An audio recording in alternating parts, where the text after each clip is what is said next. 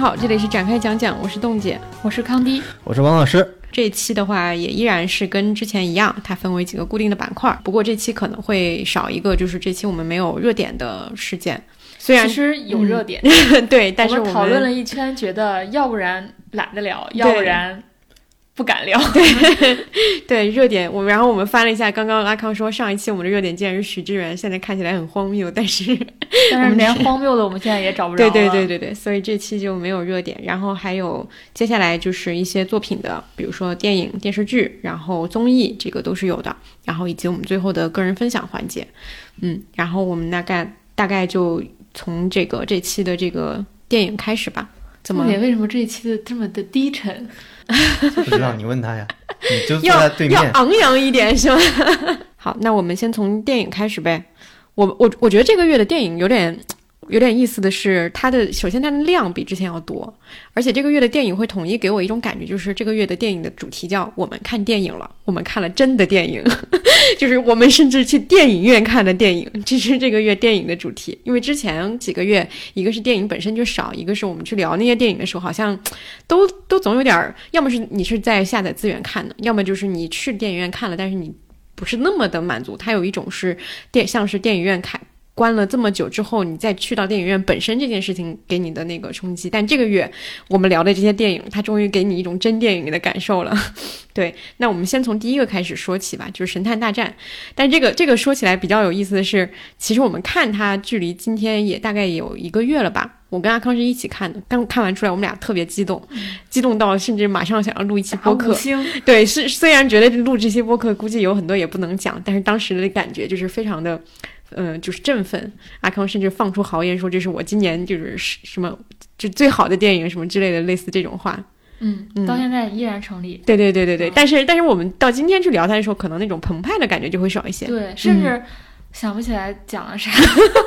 那那也不至于，但是很多细节是没法再分析了。现在很多那个电影不都有一个海报上都会有一句话吗？嗯，这个电影上面写的一句话是“杀疯了 ”。就是它是它不是那个那个 slogan，它好像是几月几号杀疯了，就是类似于就是定档的时候会放出来那个。对，我记得就像当时那个东木的那个嗯一个什么片子，它是独来骡子呃骡骡子，然后它就是九月十号独来独往，就类似于这种啊。对对对，这个我记得最深刻的是推拿的那个，就是几月几号散客也要做。就是他当时上的时候，他因为他定义是定位是一个文艺片嘛，他觉得不会有那么多人。但是他这个跟剧里的那个做推拿那个，对我这个印象很深。嗯，对，就就是他这个杀疯了的妙处在于说，第一个是他是。嗯，字面意义上的，就是它这个电影本身，它给你带来的暴力和这种冲击的这个感觉，以及它剧里面这种相对有一点血腥的这个冲击力，它都是很符合这个东西的。你就是完全你看那个剧情，它本身就符合这句话。然后它另外一层的意思，就是在于，因为它是一个这么烈度很强的一个电影，它给你带来的，如果说你你你进入它那个叙事啊，进入它那样的一个营造的那个氛围，你给你带来的冲击力和这种很久没有看过一个电影的这种。电影的感觉其实是蛮强的，它也有一种给你就是有一种很强的这个情绪宣泄感，嗯，但是这个这个电影我觉得我们俩看完是很喜欢的，因为我们很可能有对它的过多的一些解读吧，这种解读就不不太能在这里很详细的展开了，但是至少我们是带着另外一种。呃，体系或者说是另外的对他后面的一些嗯解读去看这个电影的，所以会觉得它特别的有意思。但是如果说我们也看到了有很多就是评价，就是说觉得这个电影的逻辑啊，包括一些呃叙事的一些就是就是问题，就有很大的问题，包括一些不太符合常理的一些剧情，都会让大家觉得说有点出戏，有点不太能接受。这个我们也完全能理解，因为确实。我觉得他带着或不带另外一套系统去看这个剧情，他会给你完全不同的这个观影观影体验。两个电影，对，嗯，就是你如果以一个商业片去看它，一个剧情的逻辑的呃衔接成熟度去看它的话，它肯定不太能够达到很多人的一种要求。嗯，甚至包括我觉得可以拿一个情节来举例子，就是有很多人诟病的就是这个剧中的这个孕妇的这个设计，就是孕妇为什么还怀胎十月临盆，即将临盆有这样的一个过程，然后还。做了这么多超强体力的事情，这个东西是非常超现实的，这个一定是一个巨大的 bug。就如果是在你你进入他那个故事叙事的人来看的话，但是对于我们来说，我我会觉得，至少对于我来说，我会觉得他做这样的设置是一个故意的行为，因为我不相信导演不知道说出来，对这个东西是一个超现实和违背人人类生理知识的一个事情，但他为什么一定要做这样的设置？为什么一定要让这个孩子降生？我觉得是有他背后的意思的，所以我我更愿意看到的，或者说更我更多看到的是这个故事后面你去解读的那个空间，而不是它表层给你呈现出来那个故事的部分。对，我觉得我看这个电影的感受跟我前年看《拆弹专家二》特别类似。我记得我当时还把《拆弹专家二》评选为我的展开讲讲年度大赏里的某个奖了。就是我会觉得它是这两个电影都是我关于香港的一种，甚至说关于一个城市的一个想象吧。然后我觉得它的主题就是风，包括刚才冻姐说它所谓逻辑上的硬伤，那些不符合类型片严格的推理、严格的逻辑上的东西，可能都是为了他的表达所做出的牺牲。但这个表达在我看来是这个时代最珍贵的部分。然后，呃，当你把这个疯套这个主题当中的话，你可以理解成，连他的创作者都疯了，都是在这样一个呃状态当中去把这个城市的疯癫、人的疯癫描摹出来的，就像。这个片子我印象最深的其实就最后一幕嘛，然后就是应该是刘青云问阿萨说：“你有没有看到那个怪物？”然后阿萨说：“看到了。”我觉得这个片子就是对于能看到怪物的人，它是一个片子；对不能看到怪物的人是一个片子。嗯，对。但是看你是什么样的，你是什么人。嗯，如果你能看到怪物，应该跟我们能获得一样的非常爽的、非常疯癫和释放的那种感受。和想象对这座城市的想象，但如果你不能看到怪物，那你是个幸福的人，就祝福你永远不会看到怪物。对我，我说到这儿，我想引申一下，因为这个月那个北京还有一个活动，就是那个一个香港的，就是老片展，就是他在那个，对对对。然后我跟阿康还一起去看了《英雄本色》，对，就是就挺有意思，因为我们俩以前应该都没有完整的看过这个电影，就是我们知道他是从很多其他的作品里面知道，比如说《请回答一九八八》，开头就看《英雄本色》，还有很多韩剧里面都会提到小马哥，我们甚至是从韩剧里面看到了这样一个经典港片的一些影子，大家对于这个人物。周润发这个角色的非常多的赞美，结果我们俩看完之后，我们俩就是有一种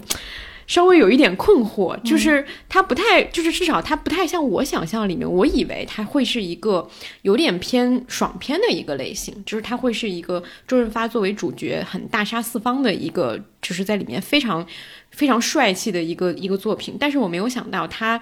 里面竟然是这样的一个故事走向，甚至他都不是唯一的主角，他塑造了就是兄弟情的这样一个故事，然后在里面他的这个形象和他所经历的这个事情，并没有我想象当中这么的英姿飒飒爽的感觉，还让我挺意外的。而且我们俩看完以后出来就陷入沉思，就是这个电影确实有点，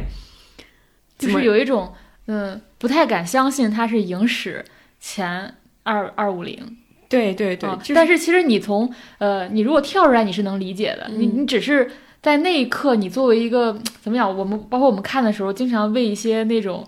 就是女性的那个部分，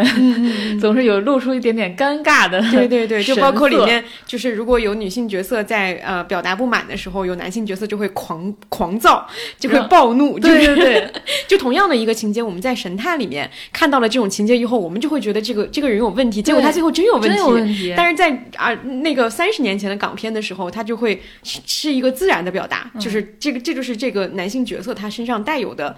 就是一部一部分特质，对，这也说明其实我们是携带着此时此刻的我们的观念在看这个片子，对对对对。但是这个这个体验还挺奇妙的，对对对。而且你你刚才说到这个这像这类片子呀，我小时候他给我留下来印象就是我爸他非要看这个台，然后我不想看这个台，他就他就就是不不换，然后于是我就会看的七零八落的。对我好多这种香港的，尤其这种讲兄弟情这种片子，我全是在这样的一个怨对的这种情况下看。然后你对他的印象应该就只有一些枪战和打戏，对不对？因为然后就是那种特别吵，然后不停，然后我爸非常嗨，然后完全不顾我想干嘛。对，这是我第一次在无干扰的沉浸的情况下去看这种片子。嗯，包括我在这次影展我还看了一个《枪火》，嗯，就是也是很明确的一个感我我当时看完之后，非常情绪化的一个感觉就是，我要是。当年拍出这样作品的创作者，我不知道在今天我该如何自处，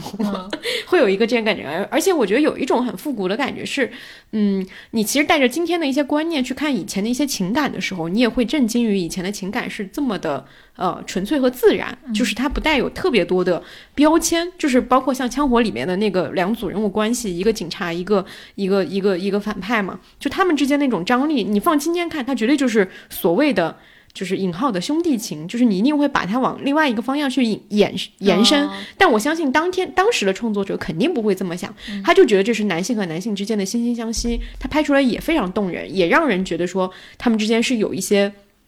不同于只是打打杀杀兄弟义气之间的那个东西的，他们是有深层的这个人对人的欣赏的，所以那个东西也依然是动人的。我觉得看看一些这样的片子的时候，其实那个反差还蛮有意思的。我小时候看周润发最喜欢的是。他跟张国荣那个《纵横四海》啊，我最喜欢是那部。我也买了这部，但是我那天我们那天在不录播客，我完全忘了我买了这个票。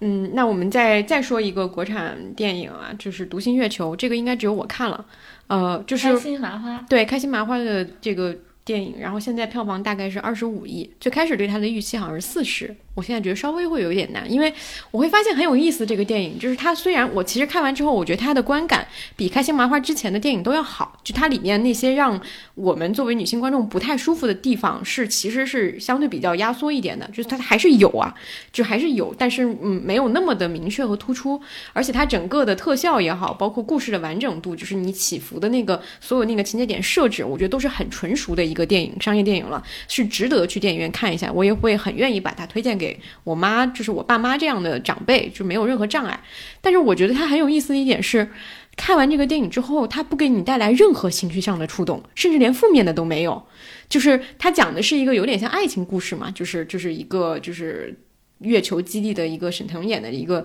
男的一个机械师，他爱上了玛丽演的，这就等于说有点像个队长一样的人物。就他是个爱情故事，但他同时又是一个关关于人类命运像流浪地球那样的一个故事。但这两方面的情感，你看完之后都没有觉得很触动。就特别神奇，你既不为他的爱情打动，你也不为他那种说我要为了一些所谓的人类文明的那个事情去往前冲，然后要去牺牲自我的那个东西打动，他都没有任何一个地方会让你觉得说哇我被击中了。所以我是我理解这是这个电影虽然质量还 OK，但它没有爆的一个很大的原因，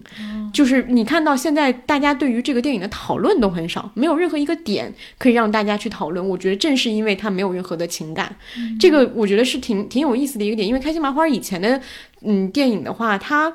它会有一些争议点。会能帮帮助他出圈，不管是贫富差距还是男女的一些东西，他都会有帮助他去呃，就是在舆论上进行一些讨论的地方。但这个电影因为它放到了外太空，就是整个脱离了现实的这个语境，然后也脱离了现实的一些烦恼，也甚至淡化了一些两两性之间的这个东西，以至于它变成了一个很很空中楼阁的一个东西。这个空中楼不是它故事建构的建构的不好，就是所谓的这个话题度和与观众的这个亲近度的这个东西。嗯，所以我觉得这个是挺有意思的一个现象，它真的特效做的还蛮好的，但是它没有勾起任何人的讨论欲，甚至连像哪吒或者说像其他动画片那样去讨论的那个核心的那个冲击力都没有。所以爆款电影一定得包含着一个强烈的情感，对对对，它李焕英，对战狼，对对对对对，甚至哪吒，就是所有的这些，甚至人生大事它都有，就它都有一些能够让你情感上会去会去共情的那个点。好，那我们接下来说的一个也是一个国产电影，这个王老师看了，而且王老师看的是一个就是有映后的一个场，呃，漫长的告白，对吧？对，就是其实之前叫柳川的这个电影，柳川，对，柳川的名字比较好。然后这是张律的一个新片。对张律导演，他其实很多片子都都有这种地名的起名字的这个传统嘛。比如他有部片叫《庆州》，也是也是朴海日演的。对对对。然后有上一部我们看的是《福冈》嘛，就是他起这些东西是有道理的。就比如说你看张律所有的电影，他都跟时间、都跟空间、跟记忆、跟语言相关。他为什么要起这个名字叫柳川？因为他不光是个地名，那个女主角的名字也叫柳川。在张律看来，他是。觉得一个叫做柳川的地方吸引一个一个叫柳川的女人来到这个地方，这是他的一个故事的缘起。所以为什么就是我们更愿意原名觉得更好，就是因为这个这个片子里边这个空间是非常重要的。比如说，就你看完这部电影，一定会有感受，而且我我看电影的时候，我能清晰的感受到我身边的这些女观众在很多点都发出了很很厌恶的声音，就是因为里边辛柏青演的这个大哥的角色，首先他一直在说北京话，然后呢。这个语言跟他在柳川这个地方的行为，就会表现出一种很或者有一点男性凝视的在东西在里边，就很不尊重女性。你就一方面你会很讨厌这个人，一方面你会讨厌北京话，另一方面你觉得作为一个观众，你会觉得在柳川这样的空间里面。作为中国的观众，你会觉得北京话跟这个氛围是格格不入的。我觉得就是张律导演就是故意的，他把这种你看到后面就明白，他把这种北京话所代表的一种权力关系和当时这个柳川这个人，也就倪妮演的这个角色的记忆带到柳川来了，所以他一定要在这个地方用北京话来表达这些东西，就是说一下这个柳川这种地名很重要，然后跟很多东西都关联。然后另外一个人看的感觉就是刚才说的，会觉得这里边的男性凝视非常多。但我看完的感受就是，它确实是一种男性凝视，但这种凝视它不是一种炫耀的感觉，就是一种怜悯。在柳川这个地方，男性凝视是没有权利的，反而非常荒唐。大哥这个角色，他是被困在过去的一个人；反而倪妮这个角色，他是活在当下的一个人。所以他面对这种男性的凝视，他会说一句话：“他说你一点都没变。”就里边很多台词有这种很丰富的意义，这种没变的意义就是一方面可能觉得他性格没有变，一方面觉得你怎么还用北京话这种语言来展示和处理我们之间的关系，这就是张张律的一个特点。如果你看了很多，他始终在用语言去展现这一点，包括因为我是第一天看的柳川，第二天看的分手的决心，分手的决心里面对语言的应用和凝视也非常多。我当时就觉得怎么回事？这是朴赞玉在学张律嘛？就因为张律的招牌就是语言呀。他所有的剧里边都是韩语、日语和中文混杂的。上一部看《福冈》里边是一个中国的女人抱着一本村上春树的书在看，对吧？然后有特别多的这种。我觉得张律是真正的东亚人，就是他永远是处在让自己处在一个所谓游荡者的角色里边，他永远是一个不带身份的。你说他是韩国人吗？他也不是，但他和韩国教了十年书，他是朝鲜族，对吧？然后你说他中国人吗？他也不是，他是第一十年来好像第一次拍中国演员的这个，但他又一直在。日本取了很多景去拍，你说他到底是哪种人？他其实不是，他是东亚人，所以他对语言的理解，我觉得就超乎超过很多导演。倪妮后来为什么又说一种播音腔？为什么就是他要介绍这个语言对他的重要性在哪里？这个片我最喜欢的一个情节就是，最后你能发现，倪妮跟那个酒馆的一个日本老太太一块喝酒，就一个人说中文，一个人说日文，互相都听不懂，因为倪妮刚去没多久，她不太不懂日文，但是反而是这两个角色。他互相都听不懂对方语言的角色，你看倪妮在那里喝的脸都红了，然后哭出来了。你能发现这个两个人那一时刻的悲喜，其实超越了语言的限制的。就你发现，并不是一个拥有母语的人，大家才能达到理解，反而是一个陌生人。这样例子非常多。比如说张鲁一那个角色，他就老想说笑话，一个中国人说一个日本笑话，日本人会不会笑？或者说，比如说在北京的时候，一个也是同样的日式酒馆的老板会认为张鲁一和辛柏青不是兄弟，为什么？因为张鲁一不说北京话。但在日本的时候，那个酒馆老太太一眼就看出来他们是亲兄弟，虽然她听不懂他们说什么，所以这种东西会非常多。对，如果你对这些东西很感兴趣，包括你很喜欢这种呃张律的节奏感，比如说你并不是想从这个电影里面获得什么观点或者什么呃新鲜的关于爱情的知识，张律给我最大的感受就是他会改变你在此刻处于的空间和时间的流速，就是你看他的所有东西都会慢下来的。我我那次看电影的时候，还有个最大感受是什么？中间有一个情节，是有很多乌鸦在叫，然后那个张鲁一的角色一直在学乌鸦叫。我当时在电影院，我非常害怕，我我特别想学那个乌鸦叫。我不知道为什么会出现这个情况，张鲁一喊一句，我就想叫一句，对，但我特别害怕，我就怕电影院喊出来，我不知道那个把你给驱逐出去。不知道为什么，对对对，他。那个我特别想学，不知道为什么。乌鸦学舌，对，太好笑了。但你发现那个在那个朴赞玉的片子里面也有乌鸦，我就不知道怎么回事。这这两个导演是商量好了吗，还是怎么回事？嗯，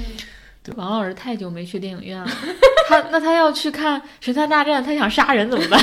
就你没发现一个很奇怪的点吗？就是我看那个张律的采访，他说他是因为倪妮才拍这部片子的。我说东东亚的导演怎么回事？就到这个年纪都都需要一定的年轻的不太一样的女性演员来给他灵感，还是怎么回事？朴赞玉，因为朴赞玉就是接触汤唯之后，像被下了那个迷魂药一样。你看他拍的一个电影，跟他以前电影完全不一样。然后你洪尚秀就别说了是吧？一直在拍这个金明喜，我们的明喜是多么的美丽和聪明。张律很明确的说，没有倪妮就没有这部电影，因为很多也有人提问说，对倪妮的演技啊或者什么什么的这种呃质疑嘛，他就很明确的说了这一点。哦，是不是到了这个年纪，尤其是像他们影片里的中年男人一样，因为在《分手的决心》和《柳川》里面都是一个困在过去或者说在当下已经被困住的一个 一个中年男性的角色，他们完全是已经没有任何的。看上去没有任何的希望，就辛柏青是那个一个困在过去的角色，然后那个朴野日朴野日的那个角色，其实是我感觉更像是困在当下了，他的当下已经没有更多的可以活的感受了。我不知道导演在这个年龄段是不是也有这种感受，所以他就特别容易因为这个角色去拍一个跟这个角色相关的东西。就我感觉这部片子也是为倪妮定制的一个片子。嗯。我我我这刚在想说，是不是就是女演员就是成为一个创作发动机这件事情，其实也并不是非常的，就是直到现在才才发生，就是感觉对对对，一直都有对，只是说现在因为大家可能，尤其我我我我猜想啊，可能因为你的创作空间，你你你其实对一个人更好奇的嘛，对那个人的身上的复杂性更好奇，你就很容易把它作为一个原点去讲述这个故事。好多男导演都有。甚至他们还会跟这个人之后就进入一种说不清道不明的关系。好呀，那这个我们正好顺着这个就可以讲到刚刚王老师提到的。我还挺想说说张律的一个点，就是我会觉得他的片子当中其实好多都是有暧昧关系嘛。你这个暧昧关系如果说的很简单一点，它其实都是多角关系。然后我之前看到一个采访，我印象特别深，就是我从来没有从这个角度去理解过暧昧。他说。我们生活当中真的有完全一对一的关系吗？他说这个一对一倒不是说一定有一个第三者，而是说有可能你们两个人彼此相爱，但这个世界上还有另外一个人暗恋着你。那你说这个是一个多角关系吗？哎，我觉得这个回答很妙。包括他之前说，呃，那个他说好莱坞好莱所谓的好莱坞电影其实就是剔除所有的暧昧性，就一切都是明晰的，人和人之间的关系也好，道德也好，然后人物的成长也好，一切都是明晰的。呃，他说好莱坞电影就是一种没有暧昧的电影。哎，我觉得他这个解释也很妙，就是因为我们经常会去用不同的观念去理解，比如说文艺电影、商业电影、好莱坞电影、好莱坞价值观、主流价值观是什么。我觉得他整个这个解释都是嗯挺有意思的一个角度。包括好多人会说他的电影很文学性嘛，然后他就会觉得，呃，那他就会问你，那我这个文学你指的是像小说呢，还是像诗呢？他就说我的，他不希望别人觉得我的电影像。小说，他说希望像诗，如果像诗的话是夸奖，像小说的话可能就不是，因为像小说的话你没不需要再拍成电影，但如果像诗的话，说明这个电影有自己的节奏感。我觉得这些都很给我启发，就是不是按照一个正常的，就是角度去思考。对，因为你很容易想象创作者会怎么回答这些问题，但他的这个角度都是，嗯，之前没有想过的。嗯，那我们就顺着那个，这刚刚王老师有提到的《分手的决心》，我们就聊一下《分手的决心》呗。我觉得这也是近近近最近那个非常非常火 热门的一部电影了，就是大家感觉都在看，而且非看就看完之后给出了各自不同的，就是久违的久违的那个热作文大赛。对对对对对对 对，很久没有出现这种电影的那个作文大赛了，大家就只是命题作文，大家开始各自解读。因为首先这部片子他在那个戛纳电影节拿了最佳导演嘛，嗯，然后今年刚看到消息是代表韩国参加今年的奥斯卡，所以他的受关注度还是挺高的。我看完第一感受就是，因为我原来看过挺多朴赞玉的片子，包括这个《金切金子》，然后《老男孩》，包括《小姐》，我看完的感受就是你你不是一个喜欢看肮脏故事的老头子吗？这怎么拍了一部这么纯情的？太纯情了！就你说这部片子你看的是？导演如何呈现一个故事，不是说看他如何呈现他想象中的汤唯的。我觉得这部片子整体就完全是围绕汤汤唯在拍。我我想象这个故事如果正常的节奏，按照朴赞玉的拍法，他应该是想拍一种东方式的蛇蝎美人的东西。那这个浓度应该是非常高的。按照朴赞玉的底色来说，这个故事可能会更加激烈，包括角角色也会更加激烈和凶狠。但我不知道为什么他会拍成这样，我猜想就是他发现汤唯可能不是这样子的，或者说他理解汤唯有另外的一面东西出来，所以他自己的底色就变得非常非常温柔了。对，这是我看完的最深刻的一个一一个感受啊，包括就是我对汤唯的理解，我突然发现，就我能从这部电影，因为我看的过程中一直在想，为什么韩国人会喜欢汤唯，就我发现汤唯是这样演戏。这个演员他如果能感受到这个东西，他就会演；如果他感受不到，他就不会演。我觉得从这个意义上来说，汤唯确实没有演技，就他没有那个技术。我后来想，他为什么演那些国产的电视剧会很奇怪？因为我觉得他体会不到那个东西。所有的这些导演，包括李安，包括朴赞玉，他们就是很清楚的看到这一点。那我就要你这自己的身上的东西，只要你感受到这个东西，OK，你就按这个来，那这个东西就是成立的。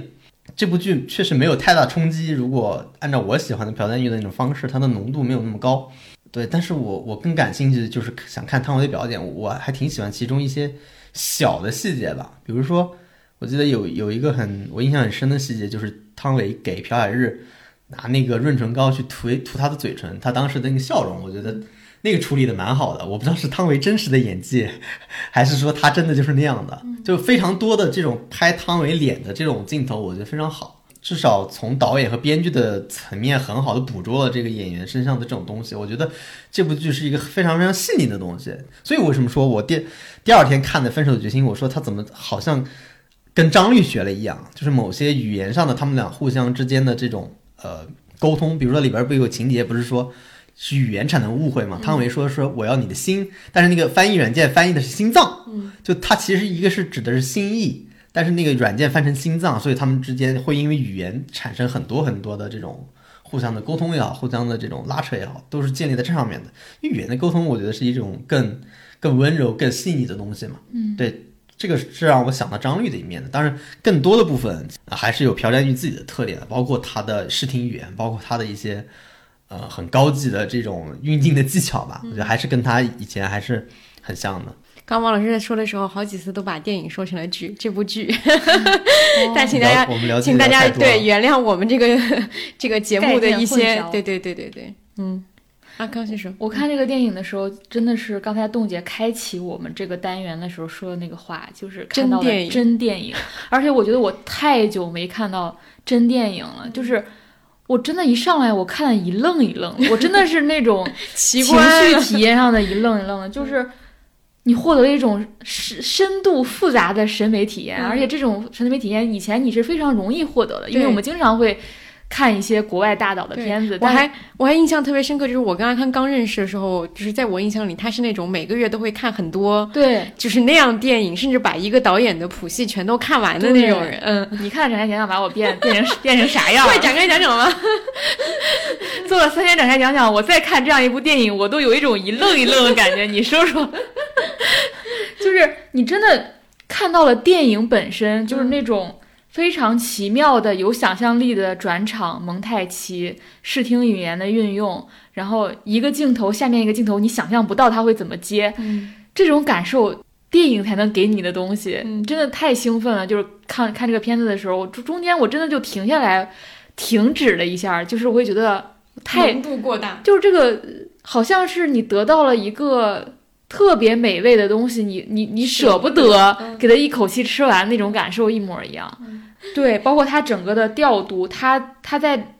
怎么利用这个时间空间打破这种格局，然后包括它怎么剪辑，就是一切吧，就是一切的细节都是信息量。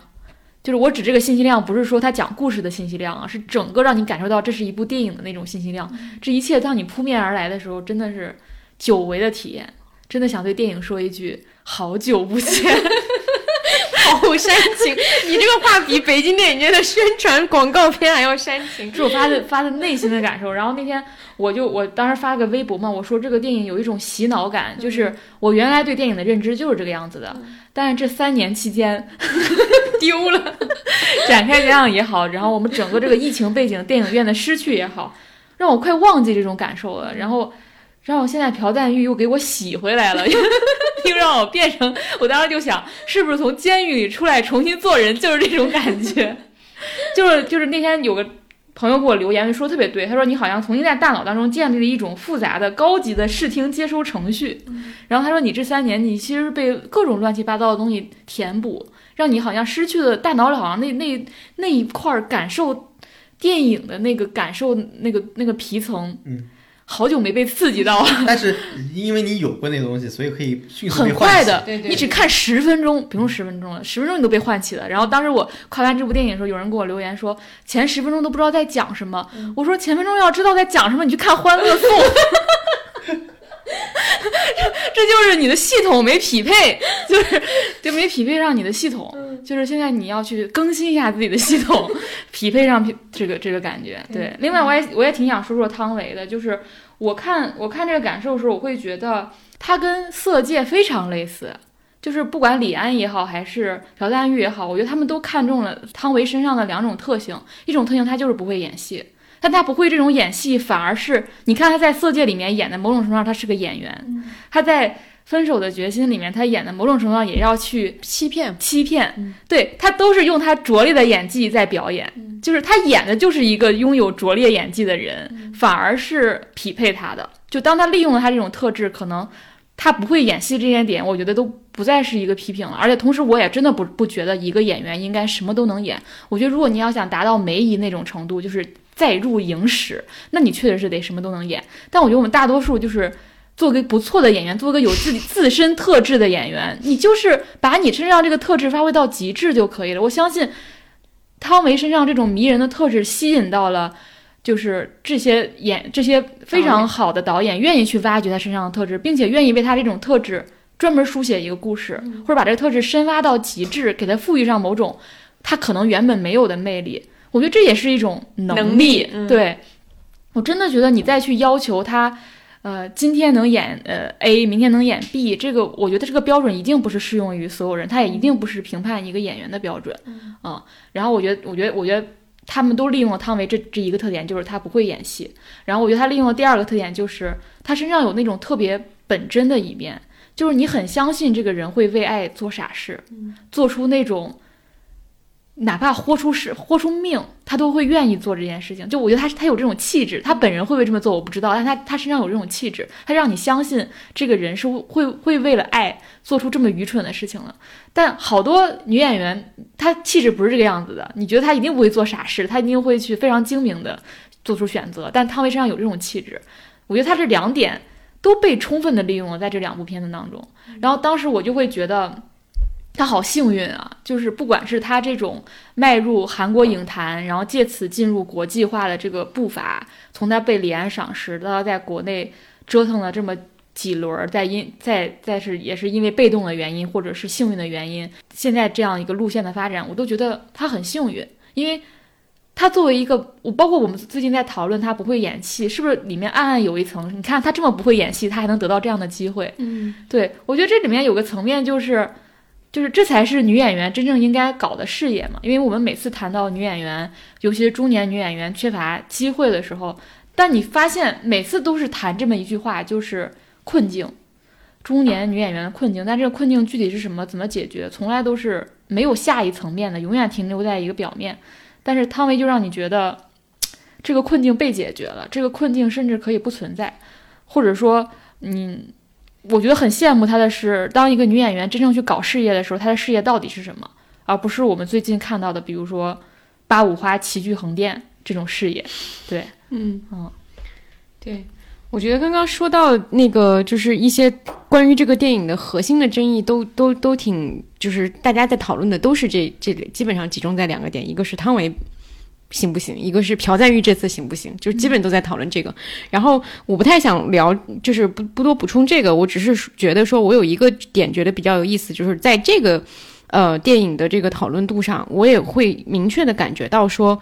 嗯，以以后如果有这样的事情，我我我觉得我要做的第一件事情，就是在所有人还没有开始发出评论之前看。看，嗯，就是我觉得这个事儿真的很很明很明确很影响，就是我我因为我会呃看到大量的其他人的评价，他都基于别人对这个电影的评价之上。我有一个预设，我有预设说别人说汤唯演的很差，我看完以后我觉得，哎，汤唯演的没有那么差，或者有人说汤唯演的特别好，这个电影特别好，有人看完以后觉得很愤怒，这个电影怎么怎么样，就是我觉得特别警惕这件事情，尤其是在我不知道这个事情是不是在疫情后会更明显了，就是大家在集中的去做这样的命题作文的时候，它给你带来的那个你的那个情绪的调动会更加的，就是依据于其他人的意意见展开，我觉得这个是一个还挺值得警惕的事情，就是不管你对呃朴赞玉之前的作品。有没有建立一个体系，或者说你这个感受其实就是基于当时你看这个电影的这种，不管是被一个真电影所触动，还是说它带给你一种其他的一个一个一个心情，我觉得都是成立的，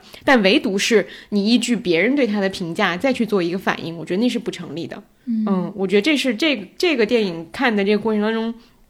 对我来说印象很深的一个点，因为我看它的时候比较早，就是当天出资源，当天晚上就看了。然后看的时候，我其实就是开头我会觉得很唏嘘呵呵，然后结尾我也不是特别喜欢，但中间有一段我看的非常开心，就是我觉得我我看男女主角没有说那么就是所谓的被爱情怎么怎么样，我没有觉得那么的有说服力。但我看那个男主角跟他老婆的戏，跟他后面去到那个小地方的那个女警察的戏，我都觉得对我对我都觉得特别好笑，特别的呃，就是就是非常。的欢乐，就是我看那个过程里面，我也是很愉悦的。包括像刚刚阿刚提到的，他所有的这种就是很电影的一些手法，都让你觉得说整个看下来的时候，你会有一种很新的一个感觉。但是我能想象，如果我再隔几天去看，首先我可能打开它就会有负担了，因为别人对他的评价都非常严肃，或者说是非常的深入，要去讲到他自己的体系啊，或者说讲到汤唯的演技啊等等，我可能就会紧盯着汤唯的演技和这个电影在挑战欲的那个电影谱系里的一些比较。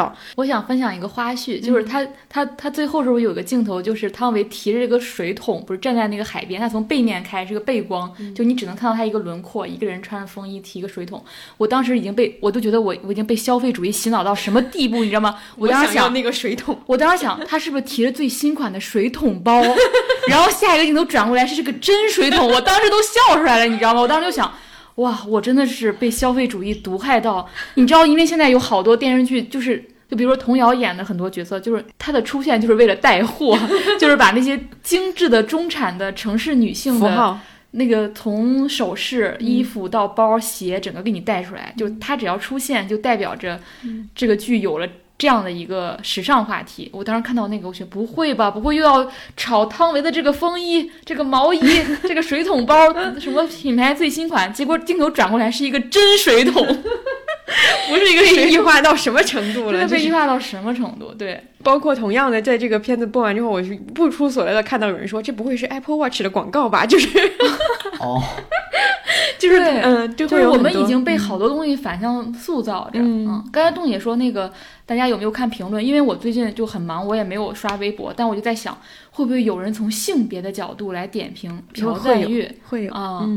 你发现，比如一开始不是他望很明显的一个凝视，就是拿望远镜在看嘛？对。然后后来反过来，第二天他会从外面看车里的他，就相当于他就是比较刻意把这个东西说明白了，说明白。对，而且。如果你梳理整个朴赞玉，你就会发现，我觉得朴赞玉最独特的就是他那双凝视欲望的眼睛，他对这个东西是直视，嗯，就是他所有的片段当中，他会直视那种你最不敢暴露的欲望。而且我觉得，如果你要去总结朴赞玉的创作方法，我觉得就一句话：把男性凝视作为一种方法。用男性凝视作为一种方法去反对男性凝视，去解构男性凝视，就是朴赞玉本人。如果你，所以你这个时候再去讨论他的男性凝视，其实是你是错位的。嗯，我还会想起之前他拍的那个有一个英剧叫《女鼓手》。其实我觉得那个故事跟这个是有一点像，或者说是有一些相通之处的。我对那个印象也还挺深的。嗯，他每一次拍完之后，我我当时我在想着，跟你那个消费主义有点像，我就在想说，天哪，他这个壁纸，他这个家装风格，因为他确实每一部电影都会有很大量的书刷太多。哎，那部就不会也是郑月景写的吧？就是你刚刚说女女鼓手，不知道，应该那个那个那个剧本应该不是他写的。我发现这个编剧特别有意思，因为我在那个微博上看到有朋友转发了他一个对他的新剧的一个采访嘛，就是他有部新剧叫《小小姐们》，然后他说他想写的是什么？因为他原来也是写《小姐》的那个编剧，也是亲切金子编剧嘛。他说他就想写非常色、非常暴力。爱钱杀人的小姐们，他说他就想这些故事，我一听我就想看。他想他想做那个金翠玉，我一听我就觉得太好了，就是你们这边还在聊姐妹情深、姐妹这个对。女性友谊，就他的趣味是在这儿。对的，就是他跟朴赞玉的这种合作，我觉得是非常合适的。是的，他们一直都是长期合作的一个关系。嗯，是有一些相通之处。而且朴赞玉在那个电影节的每次发言都是感谢大爷大家来看我们这么冗长、烂俗的爱情故事，自己吐槽自己。哎，我衍生出一个话题，我那天听到有一个人提了一个观点，我觉得还挺有意思的。他会说，呃，日剧里面非常多那种恶女形象。就是就是复仇的恶女形象，其实韩剧里面也有很多嘛，就是《亲切金子》这种，但是国产影视作品里面，好像这种女性角色很少，就是有点蛇蝎美人，或者说是非常，呃，就是带着一个很强烈的仇恨登场的女性角色是比较少的。我反正觉得东亚都很少，因为“蛇蝎美人”这个词就是一个西方的词，对对对特色电影，对，就是比如你开拍《埃及艳后》，其实那个是我觉得是比较早的，嗯。就是克克里奥佩特拉什么那种角色，或者沙朗斯通演的本能那种，在西方里面是非常普遍的。比如说，因为我记得是汤唯接受戛纳的采访的时候，有人就问了那个词儿，是是个法语，就哦汤唯还专门去问了，对这个个这个词什么意意思嗯这个说明我们的词汇里边其实不太用这个词，就是嗯在在中国的这个语境或者东方语境里边，其实我们有这样的角色，但是我们好像并不怎么那个那个提法语的词是什么什么词？我忘了。就是那天我看到那个邹波老师说了一个点，我觉得很有意思啊，我在这里给大家分享，就是他说你你们有没有觉得汤唯的体态和其他人不太一样？然后他就说汤唯好像有一种未来人的那种身形，就他一非常直挺，对吧？对然后那个男主角也非常直挺，然后他就说这个片子让他这个片子让他感觉有一种未来科。幻未来感。对，他说不是那种，我觉得这个确实也是，我觉得汤唯那个体态好像，我从看《色戒》开始，我就觉得她不是我们惯常经常看到的那种女演员的姿态。嗯，嗯，哦，我查到了这个词，它就是意思就是说，这个词，呃，就是英语也是用的这个法语的词根，就形容就是类似于蛇蝎美人，就是以自身魅力诱使目标（括号多数是男人）沉溺的女性，呃，女性，与之呃为之倾倒的多数是下场悲惨，比如失去社会地位、家庭、政权，甚至自己性命的，呃，这这样这样的一个一个结果。我觉得刚刚王老师说到汤唯的一个神情的时候，我其实脑子里面会浮现出那个神情。我觉得他有一种，就他在某一刻瞬间，他会有一种慌乱感。就他那个慌乱感，在面对一个，就是如果你导演拍的好的时候，他是他是一种面对心上人的一种，就是羞怯或者说是一种不知如何去处理的那种感觉。但是放大到电视剧里，他就会变成一种不会演戏的感觉。因为电视剧非常实，对，汤唯只能演那种虚，嗯，就是它它是一种烘托，是一种特质和特定的气氛，对，这种东西在电视剧里不成立。不成立。电视剧对需要非常实在、对凿实这个。对对对，你就得演这个时候你是悲痛的，或者说这个时候你是你看他演电视剧的时候，他就会很滑稽。对对对，就是他不太适合处理那种单一情绪，就像你看那个《快乐再出发》，他们表演那个表演一下紧张，要表演一下紧张，就他不适合这种东西，他一定要非常丰富的东西，嗯才是他我自身最自然的那种状态。就是他好像天生自然就有那种状态，那一般人一般演员可能没有，嗯对他不需要演嘛，对，所以你就正好给他喂上啊，这个就属于我们踢球里边属于喂饼，给你喂到嘴边了，你吃就行了，对我吧？所以我说这就是高定，你知道吗？这是真正的导演女明星的高定款。嗯，好的，那我们电影部分就是先到这儿呗，然后进入那个电视剧的部分。这一期电视剧的特点，总结一下就是。国产剧到底还有没有人看？反正我们看了一点儿，但是我们也觉得大概是没有太多人在看了。实在是看不下去。古装剧爱好者应该是啊比较古装欣喜的，剧还行，因为最近是那个暑期档嘛，其实国产剧上的还是挺多的，尤其是我作为一个从从业者，每天都能看到大量的剧在上，然后大部分都扑了，就是这种感觉。嗯，那我们还是挑几个来讲一讲吧，不会每个都讲到。嗯，先讲一下那个《星汉灿烂》吧，因为这个也只有很明显也只有我看了，因为它是个古装女频。我觉得讲它的那个特点是。不是讲这个剧本身啊，因为它这个剧的作者就原原著作者关心则乱是《知否》的那个作者，所以我是把这个剧刚开始播的时候，我就去看了他的那个原著小说。我是觉得这个小说的作者本身很有意思，就是他是一个，就你会发现他的作品在网文的这个谱系里面其实是不太一样的，但是他在改编成剧集之后，他都做了一定程度的偏移。就是你看《知否》的那个故事还还比较，我觉得一定程度上相对贴合原著那个表达的是。呃，因为这个作者这两部戏，他一直这两部小说，他一直在讲的是一个自我意识较强的女人如何分出她自己的精力去爱上一个男人的故事。就是你看《知否》的那个那个里面，就是明兰这个角色，她其实只有对小公爷是有一些就是所谓的这种，就是有点情对情愫在的。他对顾廷烨其实没有那种轰轰烈烈的那个情感，他到后面是顾廷烨在像一个女性一样在祈求说你要给我一些情绪价值，你要你要更爱我。在这个呃，就是在这个《星汉灿烂》其实也是一样的，就是因为这个女主女主角也是属于她前面可能对，呃，她她都没有对小公爷那种情愫，她是完全凭理性判断觉得这个人符合成为我的伴侣，但是结果因为各种原因没有跟他走在一起，然后最后被男主角就是就是跟他就是跟男主角在一起之后，男主角也是一直在他他的那个方式是我要祈我要祈求你对我的全然的信任。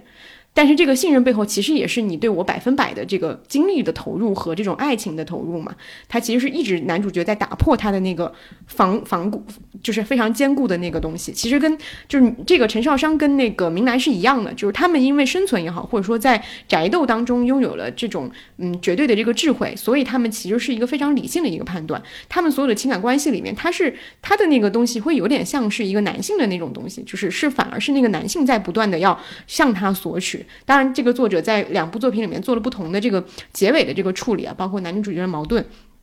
但我觉得他本质上一直都在讲这样一个女性要怎么样去在自己宅斗和就是发展自己的爱兴趣爱好的之余，再去分出一份爱情给这个人的这这个这个东西。但是你放到剧集里面，他都会做一定的偏移，因为你。是一个爱情故事，尤其在《星汉灿烂》里面更明显，它是一个宅斗都没有那么明显的一个元素，它就是一个偶像古偶嘛，所以他做了很多把男女主角捏合到一起的一些设计，包括前面很很早的把男主角的视角引入进来等等，就是等于说，如果大家对于这个表达有兴趣的话，可以去看一下这个作者的小说，因为我觉得他在拍成电视剧的时候，他都做了一定偶像化的一个一个一个一个方向的一个调转，但我觉得这个是是他这个作者比较有意思的一个点，另外就是他在。在描写这种家庭的时候，他也会用很多的这种很诙谐的一个笔调去描写整个家庭的那个相处状况。包括在《星汉灿烂》里面，我觉得比较有意思的是，他把这个皇宫里的这个皇帝皇后，他写成了一个家族的长。就是家族的这个这个这个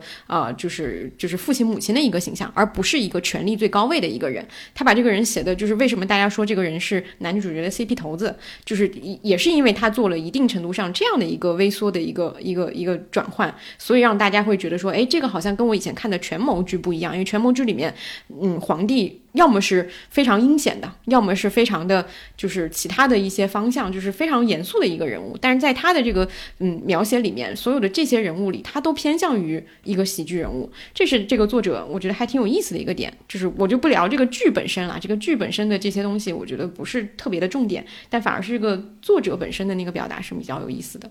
嗯。好，那我们再聊一下一个嗯已经完结的一个剧，就是《天才基本法》这个剧。这个剧是在开播之前我就还挺关注的，因为很早之前好像王王老师就提过这个原著，在我们很早的对对对对播客当中分享过。这也是我觉得比较罕见的一个网文的题材，就是原来那个题材，我理解它其实一个女性寻找自我的题材。我觉得这种题材在网文里面是呃不不多见的，所以我我会对它。但它当时是个男频文吗？不是个男评文吧？嗯，他没有男女他嗯，我印象特别深，就当时王老师说，就是有一个金句，大概是这个人穿越回来，你知道他们干什么吗？做做题，穿越做题家 是吧？穿越做题家。对，因为他一他的理念是一一曾经的理念是想学数学嘛，理想，然后因为各种原因没有去实现这个理想。如果给他再重来一次的机会，然后他如何去实现这个目的？但是我看了，我其实觉得开头一部分还挺好的。就是在小孩子那部分，就第一次穿越过过去小孩子那部分，我看的还有有点意思，而且它有一点天才悬疑片的故事，尤其那个培植的角色，包括他们是怎么去互相之间怎么去奋斗，然后达成一个小孩子的那种成果，我觉得还有点燃的。但我不太满意的就是穿越回来之后，就穿越回来之后，就突然变成了那种你非常熟悉的中国家庭生活剧。太烦人了，我就说，我脑子就嗡的一声，我说怎么又到了这个东西？这个东西又来了，就你你不停的要跟雷佳音处理这个父女之间的亲情关系，你要跟裴之谈恋爱。对，本来我觉得它是一个寻找自我的主题，但突然变成了一个亲情主题的东西。就我觉得亲情可以是个元素，但你不能成为一个主题，包就像爱情一样，就你这个主题还是寻找自我。但是看到那一半截我就受不了了，我真的第一次觉得，与其让看你俩那几几个人在那里东拉西扯，我真的。我宁愿去学数学，我宁愿回到他们小学的时候看那些数学公式，我都不想看他们在这里现代这个社会掰扯来掰扯去的。那我好想希望他们赶紧再穿越回去吧，因为我记得这个跟原著的改变是比较大的。嗯，对，原著中我记得裴之是没有没有穿的。呃，对这个戏的那个就是关于原著改编的这个事情，也是争议非常大的一个点。虽然我没有完整看完原著，但是感觉这个。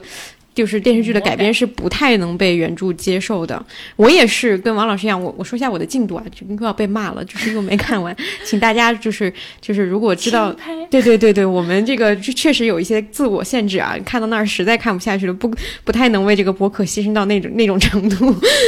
对我也是看到他们第一次穿越完。的时候我就打住了，因为我也听说了，就是说后面他们回到回来之后的那些剧情，可能又会陷入一个你你很难再继续坚持的一个一个一个范围。因为这个剧对我来说前几集也是比较难坚持的，呃，包括它规则的问题，还有一些就是你无法很很强烈的去带入他们那个情感和紧紧迫程度的问题，但是它。有有几处是做的很好的，能看出来它不是一个糊弄事儿的一个一个剧嘛，就是包括说他们小的时候在那个班里。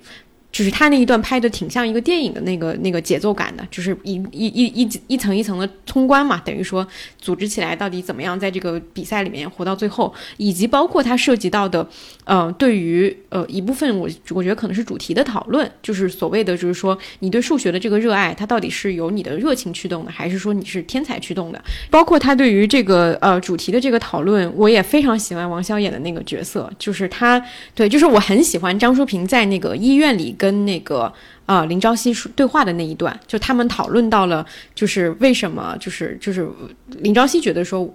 我们更多的是以数学作为一种热爱的方式和看待世界的方法嘛。但是张淑平是觉得，其实他，你到那一场的时候，你会发现他不是不懂这个道理，但他懂得这个道理之后，他依然坚持了他自己那套价值观。我觉得那场戏是写的很好的，也点出了很多我希望在这样的一个题材里面看到的一些深度。但是很可惜的就是这个剧没有能够把这种很贯穿的这个主题，以一种非常让观众能接受的方式去持续下去。它变成了一个就是平行世界，然后混乱的穿来穿去，以及一个爱情故事。或者说是一个家庭故事，它就有一点让人失去耐心了。对，因为那个其实也是网文，甚至是穿越文的一个非常经典的套路，或者说很很永恒的一个价值点的那种东西。就是我作为林朝夕这个角色，我是从未来穿越过来的，我其实带的是未来的经验和我的认知过来的。那他跟王潇的对话就非常好玩，他跟张张淑平对话其实是不对等的。嗯，你能发现张淑平很多时候是被这么一个小姑娘震到的。就他认为，在他这个年龄段是不应该说这样的话的，对吧？这就是一个穿越文最有效的武器在这里边，他其实用的非常好。然后你回来之后就没了，就这种武器你必须一直用，一直用。这就是一个呃网文的套路也好，网文的一个精彩的地方也好，你必须把这个优势把握住。但是我我我发现，在后来的剧本里边，这些东西就没有了，嗯，它就变成一个非常平庸的家庭的伦理剧，在这里边不断的反复的。就是出现，就是这个男的爱不爱我，我怎么去爱他？我应该更更，因为我穿越过来了，我应该像我追求数学一样追求他。莫名其妙看的已经崩溃了。我们只想看知识世界，对我们不想看草莓世界。对，我觉得这个好像就是它有点背离，嗯，至少是我对他的期待啊。我我另外一个很印象很深的一个情节，也是前几集的时候，那个林兆生对着一群小朋友在那儿聊数学的那一场戏，在篝火边嘛那场，就是我对他的期待是，你所讲的数学这件事情，看似离我们生活很远，但它能够跟我们的生活产生怎样的联系？它能对我们个体在面对一些不管是个人困境还是时代困境的时候，产生怎么样的一个？影响，我希望看到它作为一个价价值的一个坐标，它给我们带来的东西。但是没想到你最后讲的还是，尽管有数学，但我还有我的穿越爱情和我的穿越父女情。那其实这个东西就有点好像背离我对他的一个期待了。嗯嗯，我还想讲一个点，就是你们觉不觉得那个小演员演的很好，特别好，尤其是那个小男孩，那个花卷儿，嗯，怎么有这么人精的小朋友？但是我不知道说这个会不会被骂啊，就是。你会觉得林朝夕那个小时候那个小女孩和长大那个有点，你就老觉得那小女孩长不成这样，那个 那个人的小时候也不会这样，就是他们俩的能量特别不一样。嗯，就是小时候那个你觉得他是一个能量非常充足的人，但是就是张子枫现在就是我觉得他他当然气质很好啊，但他在这个片子里就给我一种有气无力的向往的生活。感觉，包括他笑起来的时候，就是很像，就是《向往生活》里面突然被黄磊 Q，然后那个笑就一模一样。所以上综艺太多真的会影响，对，真的会影响。因为我原来对他这个选角是非常觉得很期待的，对对，嗯，就他们两个人光彩不一样，嗯，你会有有这种，嗯，会有这种感觉。啊，那接下来我们还说两个国产剧啊，就是一放一起说了，就是因为他们可能，嗯。就是给我带来的伤害伤害是一样的，重拳出击。对，就是《玫瑰之战》和《欢乐颂三》。呃，我我觉得首先先说一下，因为《玫瑰之战》这个剧，我看现在为止它的很多讨论都集中在它版权这件事情上。我说一下我的看法，我其实是觉得它应该是有版权的，只是说这个情况是怎么呢？因为大家说它没版权的一个实证是，好像是它的一个过审的一个备案的一个东西。但是我理解啊，就是在这样的一个文档里面，你不太能去表述你是一个美国版权的美剧版权的东西。这其中的原因，大家可以自己就再再再再想想了。就是我是觉得在这样的一个一个文件里面，它不太能表述这个事儿。但是因为它也有很多人扒出来说它的台词相似度很高，然后还有其他一些原因，然后我是觉得它不太可能是完全没有版权的一个事情。不，你你也没必要做到这么这么猖狂，对吧？然后以及可能通过一些。呃，就是至少目前打听到的一些，可能都还是它应该是有这个版权的，只是说它改编出来的东西确实跟美版是两个事儿，就是完全是两个东西，这个是肯定的，就是或者说是它是，呃，也挺。就是这放在中国也挺挺不奇怪的一件事情，就是这是这是这是关于版权争议想说的一个点。另外就是我对这个剧的震惊，就是不是在于说它跟原版完全不一样，我觉得一个呃国剧翻拍美剧，它能跟原版一样才很奇怪了，就是它肯定是不一样，它肯定只是借用它的人物关系和这个场景设置。我对这个剧最震惊的一件事情。呃，就演员都往后第二排。第一个点就是在于他讲的明明是这样一个专业的职场故事，但是在这个所有的这个拍摄里面，他没有对于职场有一点认知。就是这个认知，因为我我很清楚说，为什么国产剧拍不好职场剧的一个很大原因，确实是因为主创都不上班。这个大家批评很多了，这个也确实是会有这样的情况。但是我很惊震惊的是，他连呃非常基础的一些就是工打工人的。日常他都不知道，比如说在置景上，这都不是演员表演上的问题，就是置景上，一个公司的工位，他不可能每个人的工位都是这么的整齐和整洁的。然后第二个就是在外面，因为这个这个。他们的这个办公室肯定是搭的一个棚嘛，棚里其实是不在乎说你是日夜的，就是你棚里随便你的光一条是日是夜都都随便你。但是他竟然就是说有一场戏是外面天光是很亮，最多就是傍晚七点钟，所有人都走光了，就是而且还跟他说我们这个律所不强调不不提倡熬夜。首先律所没有不熬夜的，第第二你这才七点钟，所有人都走光了，这在任何一个公司都不可能发生。所以我就很这这两个西班牙的公司对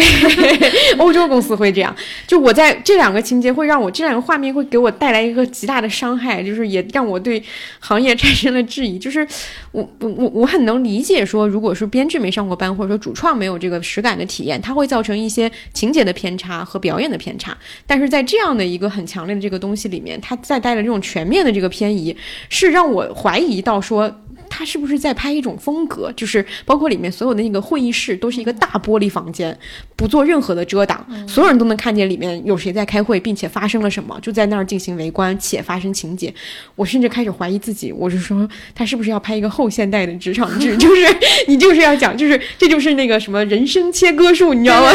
我也想到这个，对，就是他是不是要呈现这样的一种奇观？我甚至都开始想这个事儿了。但是我觉得应该应该是想多了。但是这个事情对我来说确实是一个。蛮大的一个创伤，所以以至于我很难再继续信服他所有里面呈现出来的这些事情，包括就不不用提它里面的案件也好，主演员的表现也好，都离这个所谓的职场这件事情是千差万别的。嗯，这是这个剧给我带来的伤害。还有二次，还有第二个伤害吗？对，第二个伤害就是。就《欢乐颂三》这个剧，就是，呃，就是阿康一会儿也会也可以也可以说一下，就是因为这样的剧，其实，在在我们看来，它能给你带来的东西和它给你递上的一些话题是非常顺理成章的，它就应该给你提供一些可能没那么完美，但是但是非常有值得可品品味的一些角色。它它离它能提供价值，就是我就在拍离你最近的生活，对，让你从屏幕当中看到，嗯，结果。我看十分钟我就关掉了，就是因为就是那个剧情就是，呃，江疏影演那个角色直接站到他的邻居门口说：“你们好，我是 谁谁谁，然后我住在隔壁，我住在隔壁。”然后一会儿说：“我知道哪餐厅很好吃，我们一起去吧。”对，就是就是这个剧，嗯，因为我们都知道《欢乐颂》一二其实当时话话题性很强的一个剧嘛，就虽然当时也遭遇了很多的差评，但是当时他提供的这几个女孩的这个人物的丰富度和鲜活度，甚至他触及的一些。不管是贫富的阶级的一些问题，都是很值得让大家去发酵、去讨论的。但在这个剧里，你完全看不到这些东西。这几个女孩的人设，人设放之后再说。刚刚阿康提到那个点特别明确的，就是让让你觉得想要后退三步的一个点，就是在于它呈现的是都市女孩的故事，但是这里面的这几个人，我在现实生活里完全没见过。首先，他们这种人和人之间的边界感的。模糊程度就让你觉得好难受，就是就是像阿康说的，你你不会看到一个邻居，你就上去问他，只会在做核酸的时候可能会吧，然后你就上去问他说，你们今天搬家吗？我怎么怎么样？然后就一起出去吃饭了，然后也不会说他们里面就是有三个女孩合租嘛，他跟欢乐颂一是一样的，有三个人是合租在一个房子里，他到现在我我至少我看的目前里面，他都没有解释这三个人为什么会一起合租，因为很明显他们之间也并不是很熟悉，甚至也并不对付。你都很难想象，你跟一个你看不上的人一起合租，这个事情也很需要解释，但他没有解释。另外就是他几个人的这个，就是就是这个关系，他一定要让大家在这个楼道里面发生这样的关联，就是因为这是欢乐颂的一个设置嘛，就是我们是邻居，但是他所有的这个关联都让你觉得极其的生硬。他后面有，就是你在楼道里面做瑜伽。楼道里的那个地板，他在楼道里吃火锅呢，对比你家的地板都要干净，就是就是所有这些情节让你觉得啊，物业不管管吗？就是还有一个，还有两个我也很难忍受的，就是他们三个人合租的时候，后面有一个情节是，其中有一个人会把他的妈妈接过来跟他们一起住。其他两个人就非常顺畅的接受了。另外有一个人，他会把他的弟弟妹妹接过来，就是在弟弟妹妹来这边玩的时候，他会让他住住他们家。这些事情是如果发生在我生活里面，我无法忍受的强烈的越界的事情。但是在这个剧情里面，因为剧情需要，它都发生了。对，这个这个是真的离我生活太远太远，我无法理解。对，另外一个就是就是这个剧里面的这个人设啊，就是也让你很难忍受。每个人都在。扮演一个假人，他甚至不是在扮演一个人，对，不是都扮演一个人都没问题。我就想，任何一个编剧创作角色，你你得喜欢你的角色吧？这创作出来这这几个人有一个是你喜欢的吗？我就想问，我觉得不光从男性的角度说，这些人我觉得都有，都太是都是怪人吧？你创作这些角色，你你你真的喜欢这些角色吗？你就别提观众喜不喜欢了。然后另外一个就是。我发现这个编剧经常会努力用大词去描述一些 他完全不了解的领域，就他老虚张声势。就写东西的人知道，你看，如果记者是用大词，你就知道这个地方他肯定没采访，因为采访一般都会有细节，他肯定不会假假模假样的用一个大词来形容。他想描述一个，嗯，一般酒店会跟大企业签那种酒店协约的协议，然后他表述就是这种住酒店的高级职员背后一般有一个庞大的经济实体。就他不太会描述这个协议，酒店大公司对，就公司价、公司价和公司协议，他不知道这个东西应该怎么描述。他说背后有个庞大的经济实体，我甚至都能理解他想表达什么。他说表达这里面的利益是非常庞大的，你惹不起，对吧？那你就要么你好好的努力解释一下这个庞大怎么回事，你不能叫一个庞大的经济实体是怎么回事？嗯，就是他有时候会想在其中的某些角色身上，我不知道他是不是要故意营造这种说话方式。对，我想他在努力拔高一下自己的知识点，好像自己想的很专业，对，显得很专业。但是你你漏了，你因为你其实并不了解这个东西，你反而露怯了。就大家看着你一点都不懂这些东西，所以他的主角从行为到语言上都不能使你信服。对，最亲近那个写文章那个，我都觉得离谱。那个角色是最难受的。我刚还跟阿康说，你那个就是放在那，那不是对中文系的最大的歧视吗？中文系的人难道都是那样的吗？新闻系的人也不是那样吧？对，那个人就是他。我刚刚刚刚说那个，就何敏红这个角色，他特别像什么？特别像你微博上的 发言发言成精了。就是你没有在任何在现实生活中看到任何一个人，他是一个如此杠的一个人，他有的极高和极离谱的道德标准去要求身边的人，他完全不接地气。就是你认为任何一个有现实生活经验的人都不应该问出一些问题，他会问的问题，但是他就特别像微博上的一些发言，就让你觉得你无法跟他对话。这个人成为了一个人物，在这个剧情里面。对对，这这个剧最让我惊悚的是，你看我们才看了没多久，我们都看出来这么，就是他已经不是问题，他就是离谱 这些东西，但是他居然还。拍完了，他还是正午阳光这个行业里最顶尖的公司，然后花了这么多钱，然后这么大的宣推、做完的一个 S 级的项目，这件事情我觉得惊悚，就是整个这样一个庞大的经济实体 里面，竟然没有一个人觉得不对劲吗？嗯，对，像皇帝的新装一样，这就是电视剧领域的皇帝的新装，就是没有人指出它有问题。就是如果你，比如说我们刚才谈谈到，它如果是个别环节，嗯可能比如说什么原著改编呀、时代情绪呀等，就是人物情感呀，它都是一个非常具体的点了。但是现在像《玫瑰之战》和这个。欢乐颂，欢乐颂可能更突出吧，嗯就让你觉得它是个体系的崩坏，它不是某个环节做错了，嗯它是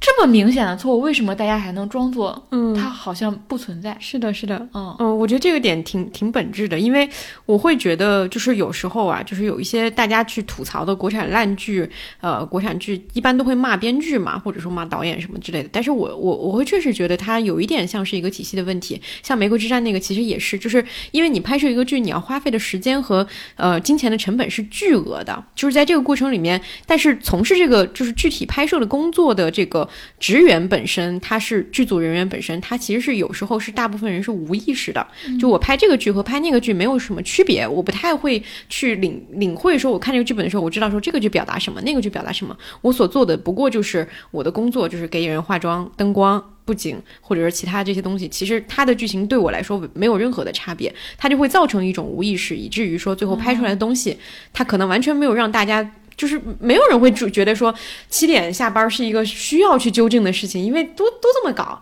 或者说是没有人觉得说这个住住在这里，然后跟我的邻居就是非常非常越界的这种行为有问题。在楼道里出火，哪怕我自己真的不会这么做，但是对他来说，这就是一场戏。这场戏就是两个女孩认识了，他他发不发生在这个事情上不不重要。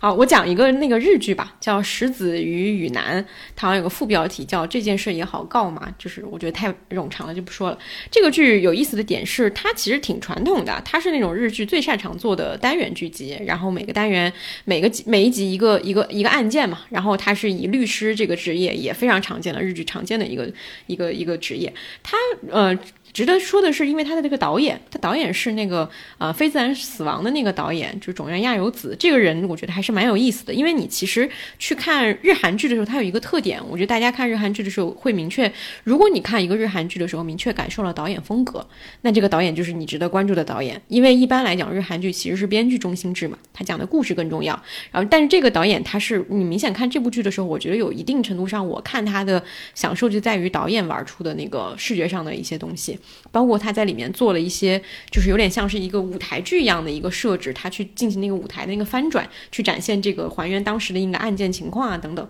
都是一些我觉得还挺值得。就包括他每次的片头都是一个小剧场一样的东西，就是整整个的这个我觉得是比较有意思的。另外就是这个故事本身它的切入点比较小，因为一般讲到律师案件都很容易写得很大嘛，然后就很非常的抽象，然后就就那个那个讨论那个核心又很远。但是我觉得在这种类型上做到极致的就是就是那个。啊、l e g a l High 了，那没有后面可能在案件精巧程度上没有什么能超越它的了。但是这个剧它就是切入的每个事件都让你觉得还蛮有意思的，比如说它有讲说小学生呃偷妈妈的那个手机去充值，就给游戏充值，然后要去打回来，这个这个就有点像是有一些什么就是打赏主播啊，类似这种。还有那个它第四集还是第三集讲的是那个就是十分钟看完一部电影，就这个现象其实在国内也很常见，但是在国内目前还没有剧集去拍到这个事儿。但他那一集就讲的是这种做法对于电影本身的伤害，就是他也做了一个很开放式的一个结局。就是当然，我觉得他的案件本身并没有那么的精巧啊，就不是说一个非常非常让你很很出乎你意料的一个结局什么之类的。但是我觉得就导演风格和这个呃选的这个案件的切入角度是比较值得一看的，嗯。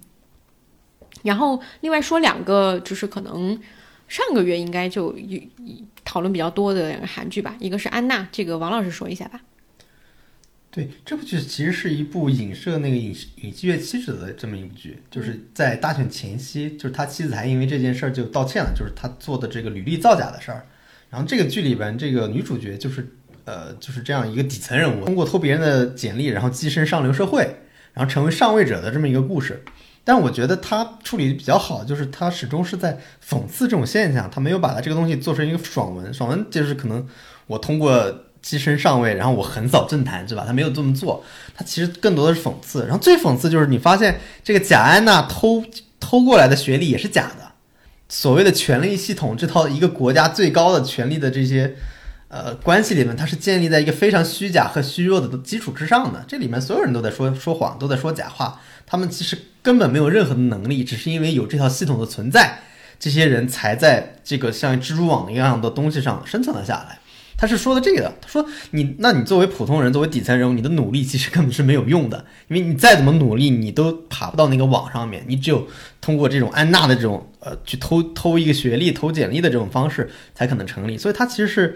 一个巨大的讽刺的片子，我觉得拍的还是蛮好的。就比较可惜的就是后来看到是那个制作方跟这个导演本身他们有矛盾吧？好像本来是因为拍到八集的这个片子，后来剪出来只有六集，导致你看的时候，它的每一集之间有很多不连贯的地方。包括呃，我看那个导演的采访，也不是采访，导演的控诉说很多精彩的地方已经完全失去了本意。对，所以我相信可能导演的剪辑版会更更有趣一点。因为这是一根据一篇小说改的，我觉得质感还是蛮好看的。这个这个，我觉得好像确实，我当时看到那他那个概念也是觉得跟虚构安娜还蛮像的，就是。大家可以想一下，就是一个女骗子去盗取人参这件事情，它其实，呃，因为虚构安娜那个，它讲的是上流，就是就是呃那个美国的那个那个那个环境嘛，它可能更多涉及的只是金钱部分的东西。但是安娜这里面，因为放在韩国这样的语境里面，它有很多政治的表达，而且它也涉及到一个年轻人的上升通道这个问题嘛，对对吧？就是像你刚刚说的，说我按其实依据正常的上升通道，我没有办法达到那个位置，我只能没有机会，对我只能通过窃取这个这个方式，对，嗯。好的，呃，因为这个安娜也是之前有很多人点播的，让我们 讲的一个韩剧。然后我觉得最后，我觉得我我想聊一下，就是补充一下，因为是上一期聊过的那个，就是《非常律师云雨》这个剧，我现在已经没有在看了，就是戏剧，就是也不是戏剧，就是我我对它产生了一个比较大的抗拒，在于它的情感线。就他情感线很明确的让我觉得劝退了。虽然从一开始我对这条线就不是那么的感冒，但是我觉得前面还稍微能看下去。我就是看到中间有一集的时候，我我会对嗯编剧的意图以及他的这种创作方式会产生一个问号。就是呃中间那一集。嗯，先先说一下他这个情感线啊，情感线大概的这个感觉就是，呃，女主角跟一个他们律所里的一个律师助理，一个男主角啊，然后两个人就是的那个情感线发展，一直都是说，其实两个人是互相喜欢的嘛，然后，然后尤其是那个那个男生是等于说他有点对女主角是一见钟情，就一上来就很喜欢她，处处帮助她，而且还因为自己对她的这个心意而感到非常的有些困扰，就害怕自己就是会会会伤害她啊之类的，就是这个人物从一上来。会会让我觉得很很不可信，就是他太过完美了，而且太对于女主角的这个爱非常的直接和自然，他有点像是我们看女主角的那个心态，就是很可爱，觉得他很很想呵护她，就像像那种。但放在一个男性角色身上，我我的违和感还是很强的，就是他没有给我任何的一个原因和道理的话，我是很难相信他的这个爱是很纯纯粹的。然后他进入到最呃上应该是上上周的那个剧情的时候，就是等于说两个人的情感关系进入到一个说我们需要抉择，我们要不要在一起？这个时候他们接了一个案子，这个案子里面也是一个男的和啊他他他跟一个有一点就是智力障碍的一个富家女谈恋爱的一个故事。等于说女主角要去帮这个男的辩护，说他们之间发生关系是一个自愿行为，而不是一个性侵。就是这个案子本身会让我觉得说。嗯，他到最后他也没有给这个案子一个明确的一个解答，就是所谓的这个男的到底是骗了钱，还他是他的目标到底是骗钱，还是说他真跟这个女孩是真心相爱？他没有给一个明确的解答，但是这个东西推动了女主角和男主角在一起，就是编剧很有意识的，他想要通过这个东西去讨论说。嗯，到底一个有不管是有智力残疾，还是说有一些方面的缺陷的人，他到底能不能够得到一个正常的爱？他想给出的答案是，呃，是可以的，而且他应该得到的就是我们认为的正常的爱。但是我觉得这个东西其实反而是一种对不正常的漠视。我认为对不正常最好的对待就是你你呃正视他的不正常，你接受每个人在面对这样一个人的时候，他都会有一定的错愕和无法接受的阶段。但是你最后能发现，大家能触及本质。其实每个人跟每个人的相处都应该是这样的。你对人会有偏见，但是你会通过跟他的相处相处去消除这个偏见。这个不论是你是有什么样的问题，他都应该是这样的一个过程。但是在这个编剧的意图当中，他太想要去证明说他们是值得被爱和值得被肯定的，所以他抹除了这个。啊，在这个情感关系里面，他抹除了我对他产生就是抗拒和不理解的那个阶段，所以反而让这个故事显得非常的虚假。我觉得这才是对，嗯，这个这个人群的一种矫枉过正的一种一种一种态度。所以这个让我不太能接受。包括他对剧中他，我能感受到他用很多的方式去避免大家产生一些误解，甚至包括我觉得最有意思的是，里面不是有那个年长的一点的那个律师的那个角色嘛？他他说他自己自述的时候，他说他演这个角色的时候。说他参考了那个《我的大叔》里面那个、那个、那个男主角，就是一个对李善均的那个角色，是一个长辈型的职场的一个上司，他如何对待一个像女孩、小女孩一样的下属，他们之间那个关系，我觉得他掌握这个是掌握的很准的。呃，而且你也发现说，朴慧英写《我的大叔》的时候，他从从来不会考虑说这个故事他会套用到一些。呃，世俗的标准就是职场高位者和低位者的这个情感关系是不对等的，他不会用这样的方式去想这两个人的关系，对吧？所以他写出来大叔跟治安的那个感情感是很动人的。但是在这个编剧眼中，他会觉得说，这样一个职场高位者，他不能成为女主的对象，因为他一定涉及到权力的问题，所以他安排一个纯洁无瑕的男主角给这个女主角，来证明这个东西是毫无任何杂质的，我对他是没有偏见的。我觉得这个就是属于不太让能让我接受的矫枉过正，所以这是我弃这个剧的。一个比较大的一个理由。哎，我听你讲完，我觉得我们上一次讲的时候，他的判断还挺准确的，就会觉得他很童话。嗯，其实现在你会觉得他越来越童话童话了。嗯，对他不去讨论那些现实生活中可能会刺痛人的部分。对，因为你面对这样的一个就是议社会议题型的这样一个素一个素材的话，你用童话的方式去处理它，其实也是一种对他的不尊重。好，那我们聊一下综艺吧。综艺一个就是也有很多听众一直在要求我们要讲的，就是《快乐再出发》，就是那个零七三快男的一个合体综艺，就是在他们蘑菇屋蘑菇屋之后为他们专门做的那个嘛，对吧？民选综艺，嗯，对，今年的民选综艺，它评豆瓣评分贼高，九点五吧，好像是九点六了啊。就是这应该是国产综艺差不多算是最高分了吧？如果不算那种其他的一些，可能会进入那个年底豆瓣那个。一定会的，一定会的，一定会。嗯，这个王老师先说。对，我就说一下我看的感受吧，因为我蘑蘑菇对我来说还是挺好看的。对，然后这个综艺我看第一期，我其实没有那么的喜欢，我觉得第一期。特别的无聊，这样说是可以的吗？可以。而且我当时看起来一个感受非常不好的是，我我开着弹幕看的，弹幕无论这些人在里面做什么，弹幕都要夸。比如他从树上够了一个东西，那个弹幕也要夸，好像这些人做任何事情都能够得到夸奖，他们都有可取的之处。我当时觉得非常的离谱，我说为什么为什么要这样子呢？但是，然后过了两天我就没看了。然后第三天我突然感反有有一种感受产生出来了，就是我的潜意识里面好像有这么一种观念，就是你好像总得有点什么，比如你得有才华，或者是在某些方面很擅长，或者在各个方面都非常好，才有可能被别人喜欢或者被夸。那我想，哎，原来这些人。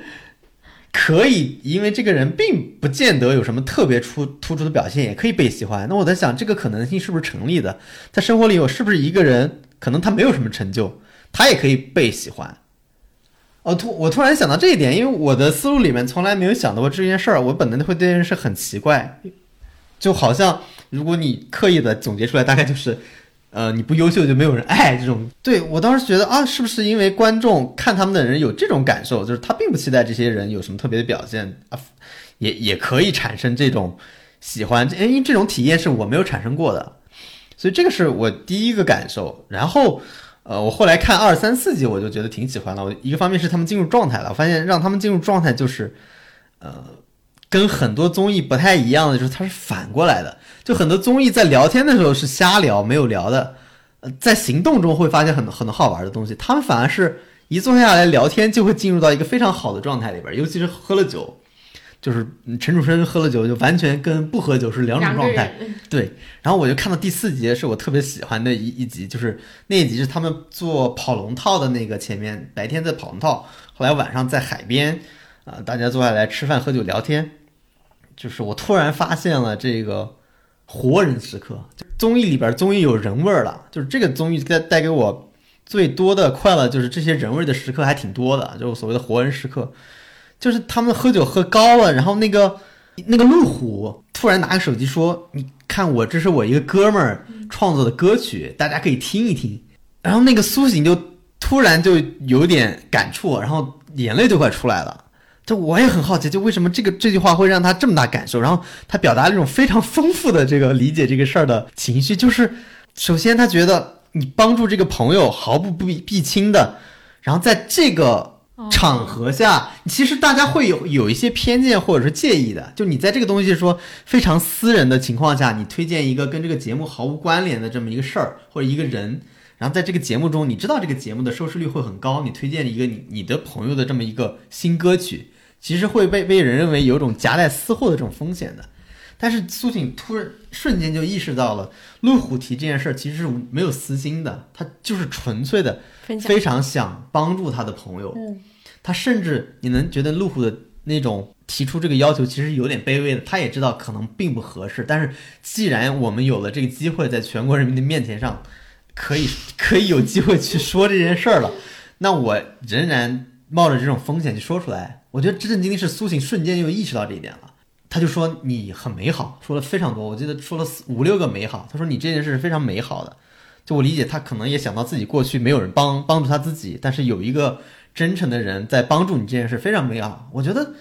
啊，非常打动我，就是我很意外，就我不知道，因为我不太了解苏醒，但是我觉得他如果他有这么高的这种对人的这种呃情绪的反应或者敏感反应，那他应该是很好的创作者。在路虎说这段的时候，我也觉得很有点介意，就是感觉好像你真的好像在这么一个场合把这个东西夹带私货的说出来了。嗯，但是他的朋友或者认识很多年的朋友，立马就意识到他的行为是怎么样的一种逻辑。充分的理解了他。对，我觉得这是呃很多年的交情和他们互相之间的关系的一种证明，而且这种证明在这个节目里边非常多的出现了，我觉得这是令人羡慕的，所以呃这是令我觉得好看的地方在这，包括。呃，我很喜欢看那个陈楚生喝高了嘛，他喝高了开始滔滔不绝，大家聊嗨，他就开始跳舞，然后拉那个工作人员一块跳舞，然后他就跟那些摄影师说，这个节目录完之后你们必须涨工资，就说你们太好了，对，然后很多人说，如果这这一天晚上如果不结束，该有多好啊，就很多人说出这样的话，嗯，呃，让我感受到了，重新感受到了早期看真人秀的那些瞬间，或者真人秀的那些吸引你的地方，嗯，因为可能现在大家看多了，大家都知道真人秀应该怎么表演了，反而你失去了早期那些很粗糙的、很很原生的那种那种情感的东西。但这部综艺，我觉得重新带回来一点这些东西的，而且这些东西我觉得可能不是任意一个组合都有的，是的，是的，啊这是非常嗯。独特的一个东西。嗯嗯，王老师说这个这个，我想起我们展开讲讲，很早之前录某一期的时候，你提到过，在一个韩综里你感受到的那个时刻，好像是 IU 还是谁上李孝利的节目的时候，哦那个对。有一个也是类似的这个瞬间，就是一个明星在一个朋友面前突然变成一个人的那个，对，就是他们俩早上去做瑜伽，对。非常早，然后他们回来的时候，那个天还没有完全亮，然后他们就在车里面聊天，嗯嗯嗯。他们就聊的就是一个明星才能跟明星聊的话题，对对对就是所谓人生的困境，所谓明星的困境是什么？嗯嗯让他们聊起来就非常好，嗯就他并不是一个明星端着的说话，而是真实的他们的困境，两个女性也好，两个女明星也好，去交流这个话题。我觉得这这种诚恳的瞬间是非常非常少的，嗯，对，而且这真的是没有办法强求了。比如说我们今天我们坐着聊，我们聊一个非常走心的内容，你不定不见得你就真的能达到这一点，嗯，对你需要。空间的帮忙，需要情绪的帮忙，需要你在那个时刻确实想说这件事儿的帮忙。我觉得啊、这种机遇是很难得的。嗯如果说刚才我们说很多电影的时候，让我们找回了那个真电影的感受，我觉得，我觉得这个综艺也让我们找回了当时那种真综艺的感受，就是它不是你知道啊，这要找六个最带流量、好好那个不是他那搭配最搞笑的，两两个流量，呃，就是其中一个是选秀的，然后一个搞笑的杨迪或者什么谁谁谁，然后再有几个长辈，就是他是这样的搭配。对，就你能想象出你要从内娱找个六个 MC，你都能，你都有那个名单，然后你也知道他们来就是来完成这个工作，然后在一个什么点给出一个适当的反应。就这一切东西，这一切城市，我们都非常厌倦啊。然后，但看这个综艺的时候，你都会回到那个综艺最初的快乐，就是综艺就是为了让我们快乐。我我是看到有一个朋友他分享是说他看了那个人物杂志一九年采访嘛，然后他说路虎有一段表述，我觉得挺挺挺动人的。他说我觉得这个圈子像大海，里面有特别厉害的掠食者，鲨鱼、鲸鱼，也有虾米、藻类，甚至还有连藻类都不如的一些单细胞生物。大海里面有很多关系，有人捕鲸，有人捕虾，我们自己以及收割我们的人，我们都是大海的一份子，我们都是被人捞的海鲜，谁不是商品呢？这片大海又那么的神秘，鲸鱼有鲸鱼的痛苦，虾米有虾米的痛苦，但是每个人也也有每个人的幸福。虾米想的是，我有一天要是能成为鲸鱼该多好；鲸鱼想的是，当年虾米的时候也挺好的，我现在当鲸鱼好痛苦。忽然间，那个藻类又说：“哎呀，虾米好棒呀！我的妈呀，虾米真的太棒了，它有个壳儿。” 就是这样一个海洋，又迷人又残酷。我觉得他说的那个，包括你们刚刚说的，他们能够为什么能够成为这样的一个特特殊的存在，是因为其实娱乐圈这个生态本身它是非常复杂和残酷的，有很多大家不被大家了解的故事在发生，以及不被大家所能体会到的一些感受在发生。就是明星现在越来越变成一个，嗯，他只有外面显露给你的那一面，他所有背后的那些想法和很像人的部分都被隐藏了，但是他们是。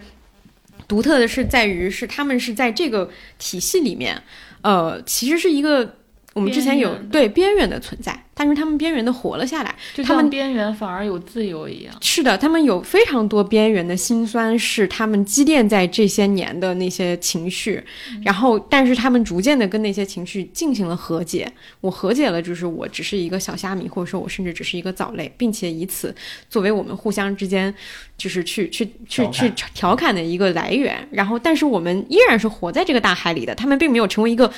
全然的普通人，他们依然是作为这个体系里面去上综艺、去调侃我们今天的通告费这样的一个存在，所以他呈现给大家看的，其实是通过他们这群人看到了大海本身的那个阶级体系的样子，以及他们可能在这片海里也是自由的。所以我觉得是他们特殊之处，很难找到跟他们一样经历的人，或者说是一样还能从这些经历里面存活下来、有感受的人，这样一群人了，同时又是好朋友。对我，我另外好奇的一点就是，像他们这样选秀出来的这种群体，在节目结束之后还能有这么好的关系的，还有谁？是不是就很难找到了？对，还是说这个东西就是很稀有、很珍贵的，是一个意外的产物？内娱这二十年最后的活化石，我觉得很难。我觉得其他节目很难。为什么他们能够在一档节目里边，显然是非常影响他们整个人生命运的节目里边之后，他们依然是非常很好的朋友？对。就也有一种可能，就是他们的发展都没有那么明显的。这个这个，我们之前有一次讨论讨论过，对这个，我觉得是一定的因素，但是它不不构成你就是真的成为一辈子好朋友的必然。嗯，它还是我觉得就有一定偶然成分的。嗯，因为有一些人，你说的直白一点，你们也都糊了，你们也未必成为好朋友。好的，那我们那个这个综艺聊完了，然后再说一个，这个是韩国综艺吧，对吧？嗯，出柜罗曼史。就是韩国今年出了好几部这个 LGBT 题材的这种综艺，我觉得还是挺好看的。因为我发现我以前看这类题材，比如说 LGBT，我要么就看纪录片或者看报道。但是你发现纪录片和报道的视角总是集中在比如这个群体的困境，他永远把他们当成一个少数群体来看他们面临可能面对的问题，所以你的视角永远集中在那个问题上面。但是这个。综艺的视角就不太一样，比如说他一开始就是一个起床的视角，这在我们平时的综艺里面很很多见，但是在 LGBT 群体里边，我觉得这个镜头是很少的。包括那个观察室里的解说员那个洪熙天，他就是 LGBT 人士嘛，他就说我都从来没有让别人看到过我早上起床的那个状态。然后这个片子里面就直接呈现了 LGBT 的一对 couple 早上起床是什么样子的，然后。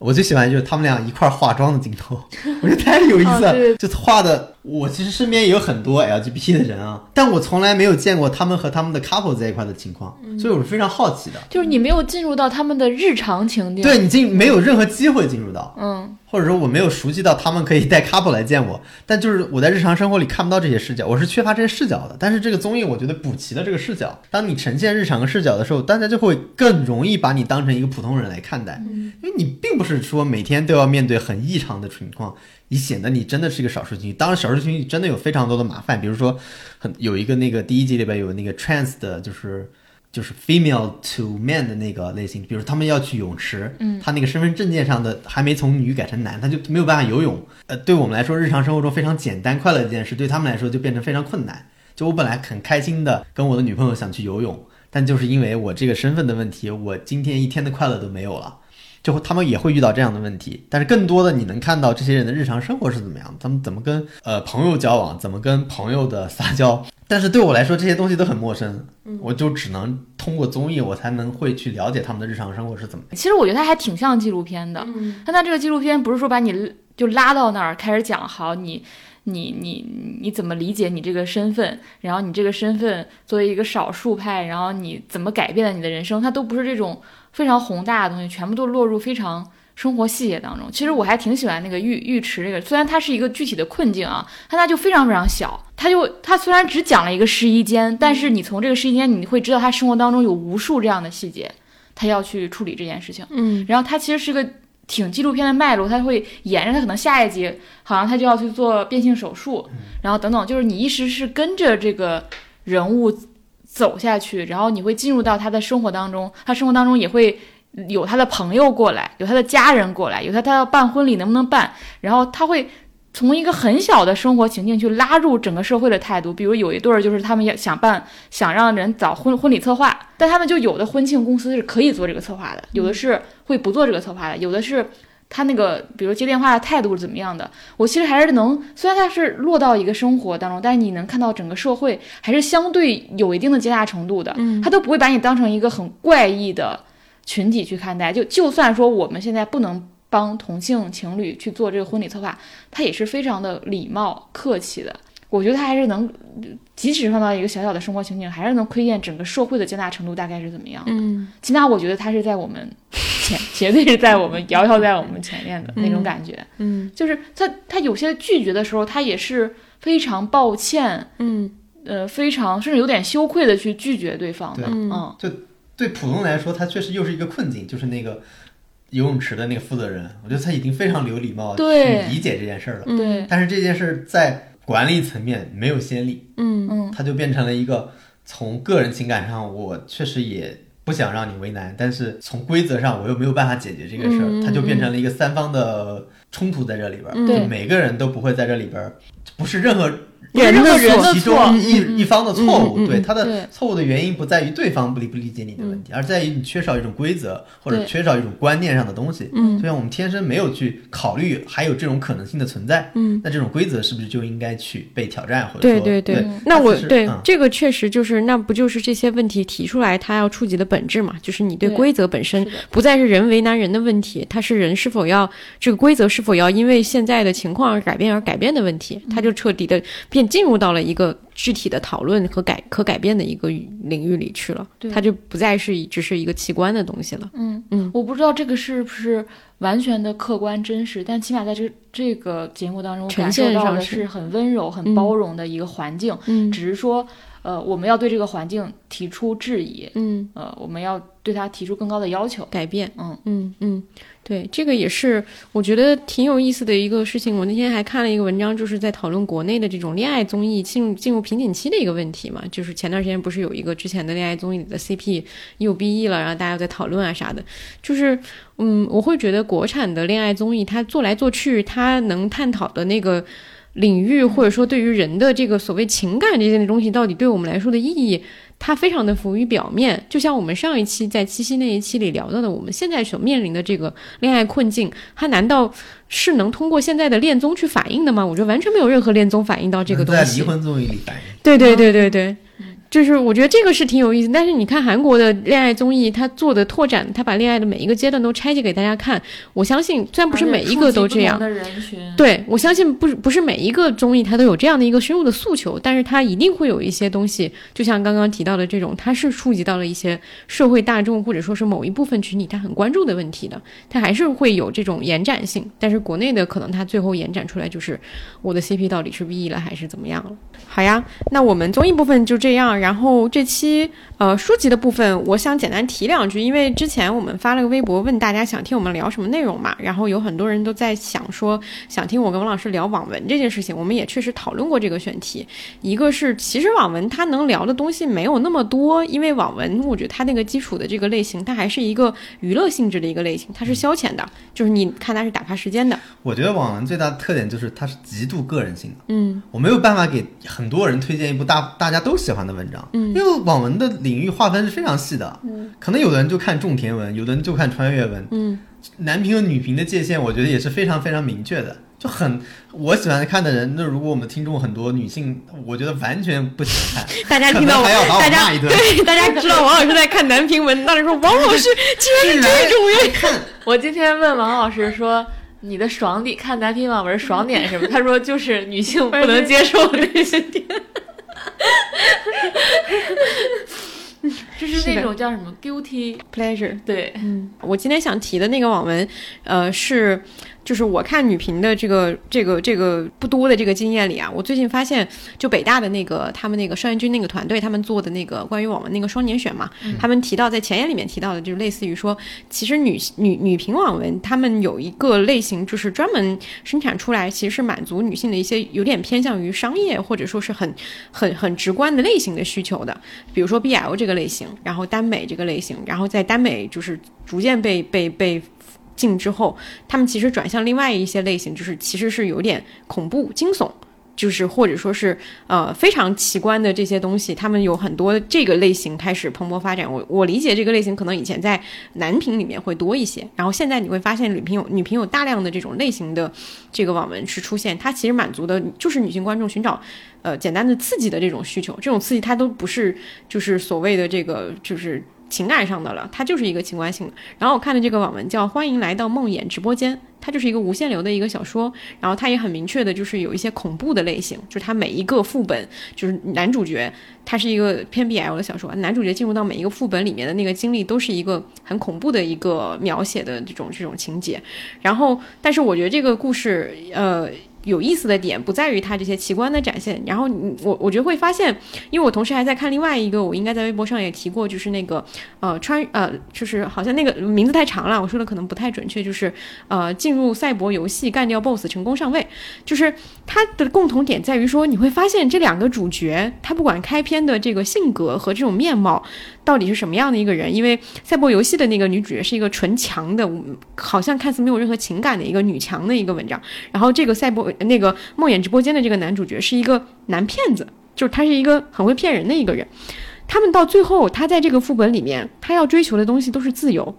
就是这是看这两个类型不太一样，人物也不太一样，风格也不太一样的文章的时候，我会发现哦，原来网文在这种类型化的尝试里面，你会发现它给主角设置的这个基础价值观是比较有意思的。你无论用多么绚丽或者说是很离奇的一些设定，或者说让大家觉得很。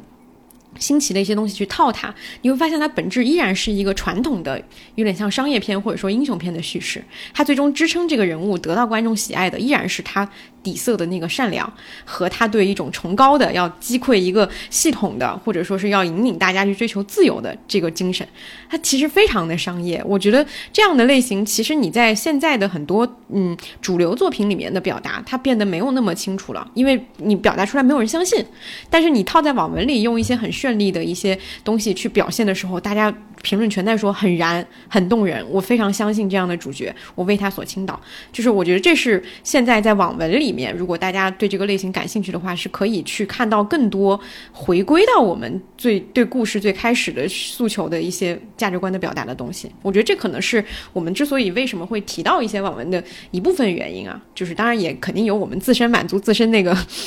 就是那种那种就是自自己的那个观看的一一种需求。但是它作为一个小众的一个创作类型里面，到底有多少人他在通过这样的一种形式，在表达他自己对于自己所赞赏的品质的追求，或者说对于理想世界的一个描绘，我觉得是可能会比较有意思的一个点。嗯，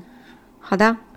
那我们今天关于作品的部分就都到这里了。然后我们进入那个个人分享。说实话，在这一刻还没有想好要分享啥，每次重点都如此的 告诉大家，实诚的告诉大家，实诚的告诉大家，我聊一个我最近的一个一个事情吧，就是这个事情对我，我还老想着这个这这个事儿，就是呃，事情是这样的，就是我前段时间呃有一天晚上突然收到了我一个大学同学的一个呃信息，就是就是这个大学同学是我大学时候关系还不错的一个朋友，然后他大学毕业以后就回了老家，然后在那边工作啊什么之类的，现在也结婚了，然后他那天突然就给我发一个微信，反正大概意思就是一看就是有点像是喝酒了，然后大概意思就是类似于。哎，反正那段话稍微有点矫情啊，就是类似于，就是说在想说，哎，十年前的我们怎么怎么样，然后现在我感觉我自己跟当年已经很不一样了，我是不是被社会所就是同化了，或者说是变得很社会了？然后我就会在想说，嗯。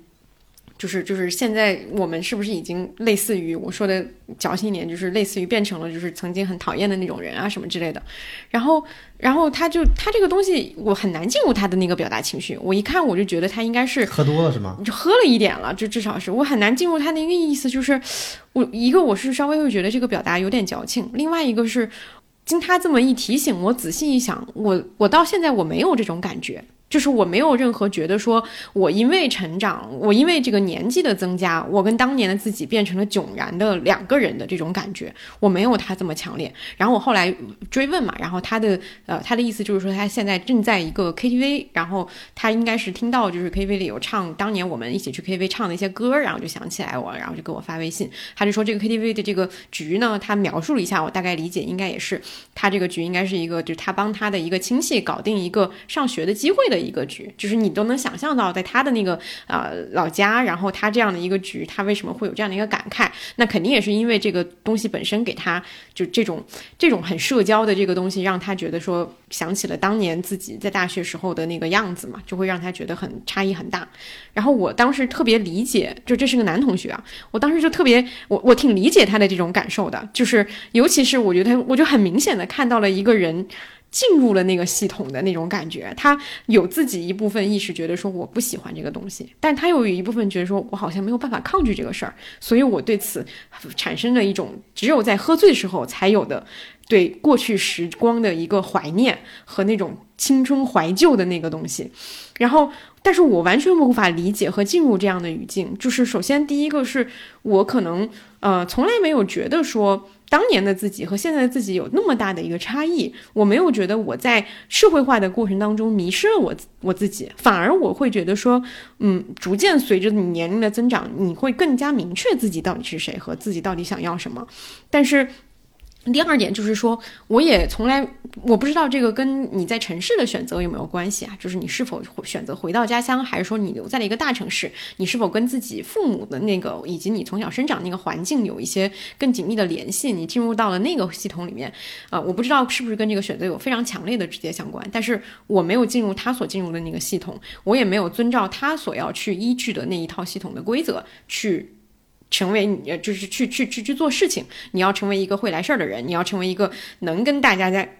酒局上能聊得起来的人，我都没有这样的需求。我我我现在的这这部分的，就算有工作，但是他对我的约束依然不是这种类型的，所以我也很难体会这样的一个感觉。我当时就有很明确的在这两点上，让我觉得说，哦，我们已经没有办法再讨论这个事情了。我甚至虽然我们拥有共同十年前的，就是学校的那一部分回忆，但对他来说，那部分回忆永远会是特别美好的事情，因为那代表着他，呃，他记忆里的我们都是非常的。呃，怎么说呢？就是说的矫情点，单纯、纯真和和和快乐的。但在我看来，那个时候的我，我有很多不足，我有很多想不明白的事情。我那个时候当然会有快乐，但是那种快乐在我看来是一个不太那么明白的一个快乐。但是今天我如果有一份快乐，我是非常清楚这个快乐是为我自己制造的，而且会怎么样持续，或者说是在下一次再找到他。我是会明确的有这样的一个反差的感觉，在通过这一这一次的这个聊天里面，我会感觉哦，原来我们。就算大学的时候，我们都是那种对规则也好，对于很多很世俗的东西都不屑一顾的人，但是我们到今天也依然成为了两个方向的人了。嗯，就这个事情让我的感受特别的明确。嗯，我我我我我我觉得这个东西它很难直接的去说跟性别或者说是跟这个北上广和那个老家的那个差异非常直接相关。嗯。你刚才讲的时候，我觉得你同学好像陷入一种青春片叙事是的，是的，是的，嗯，就是我当时当时一瞬间就非常明确的感受到了，哦，我理解了很多片子里面为什么会怀念那个东西，对，以及怀念那里面的某一些人，就是你你等于说是给他加上一层滤镜，对。你的滤镜里是你在那个时候是纯然的快乐和不受任何约束，而他与他对立的就是你进入现实社会之后，你受到的挤压、约束和你不再自由的感受。嗯。嗯。我想到之前静静她她分享了一个，她也是看看了一篇影评，就是点评《致青春》，就说你会发现，就这样的青春片，它有一个固定的价值观，就是你的青春只能祭奠，然后你青春的时候，就是尤其是会会回到一个同学聚会的场景，然后大家就会怀念。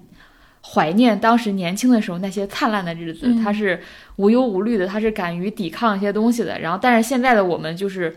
被名和利所束缚，然后过得很俗气的生活，然后青春只能去祭奠它，而不可能把它延长。然后他说：“你发现没？这变成一个固定的叙事套路。”然后你刚才你给我讲的时候，我最震撼的是，我一直觉得它是只是一个叙事套路，但没有我发现想到它真实发生。对我没想到叙事可以真的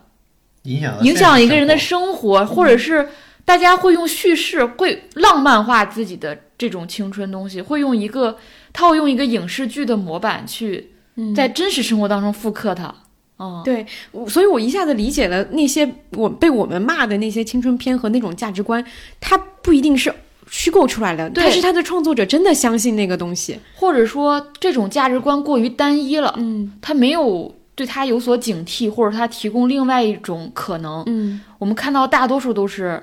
他就没有想过说青春有可能是可以延续的，嗯或者是一个人的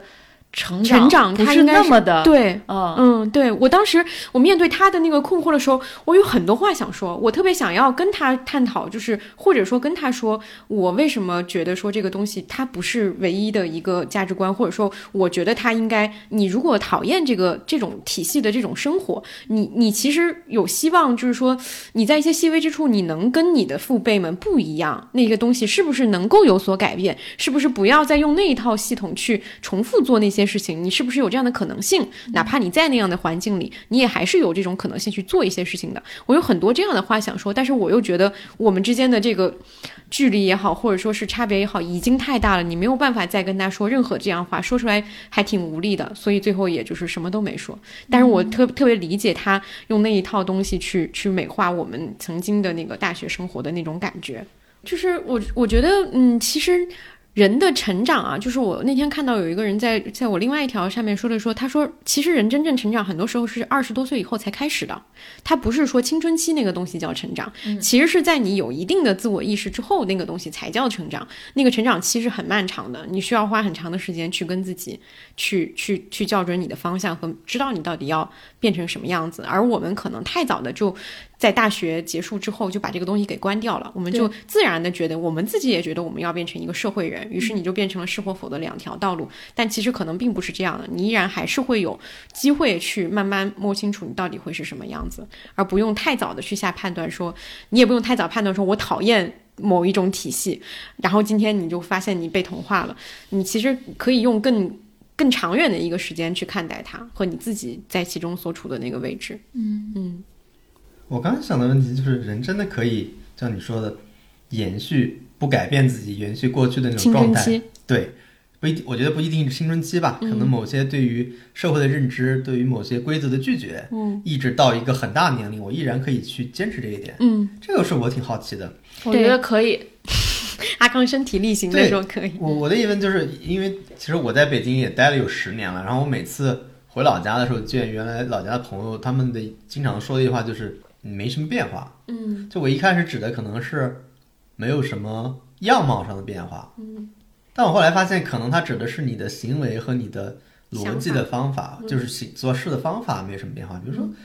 我以前就不是那种很周到的人，或者很很会那种来事儿的人。我在学校里面就是这种，老师对我很好嘛，就是说，那你来这，呃，这个我们这怎么怎么样，你来负责这个，你来当这个，比如说一个班委，我那时候的反应就是好的。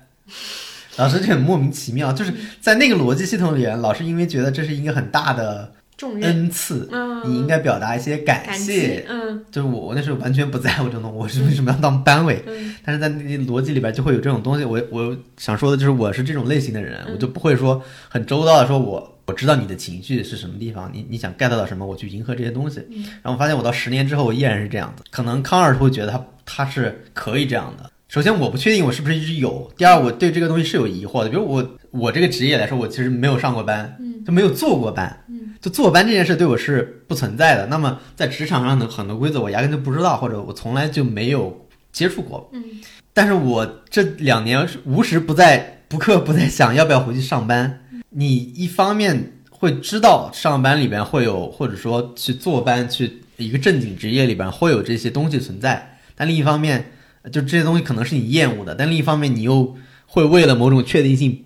一直在想要不要去回去这个东西。嗯，对，其实我已经很很长时间这个状态了，就是十年了，但是我依然不确定这个东西是不是可以一直有，而且我觉得核心的点在于所谓的成长究竟是什么。嗯对，就成长究竟是比如说认知自我，对自我的认知更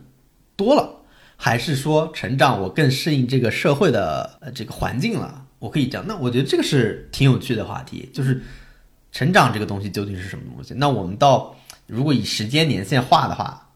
就是这个成长有没有阶段，就有没有到一个定时上，我我哎我就要达到一个什么样的就是状态了？就像我们之前刚才聊的，为什么大家我觉得很多人很急切的进入一段婚姻、一段这个爱情关系里面，是因为我们对停滞的状态是很惶恐的。就比如说，我不知道我这一年、去年干了什么，我也不知道我今年干了什么，那我可能明年我依然没有什么大事儿发生。所谓的大事儿，我们现在定义的大事儿就是你你在一段关系里面有一个进一步的进展了嘛，比如说结婚也行，离婚也行，或者说呃出国定居也行。就是在你的人生中如果没有这些大事，你会觉得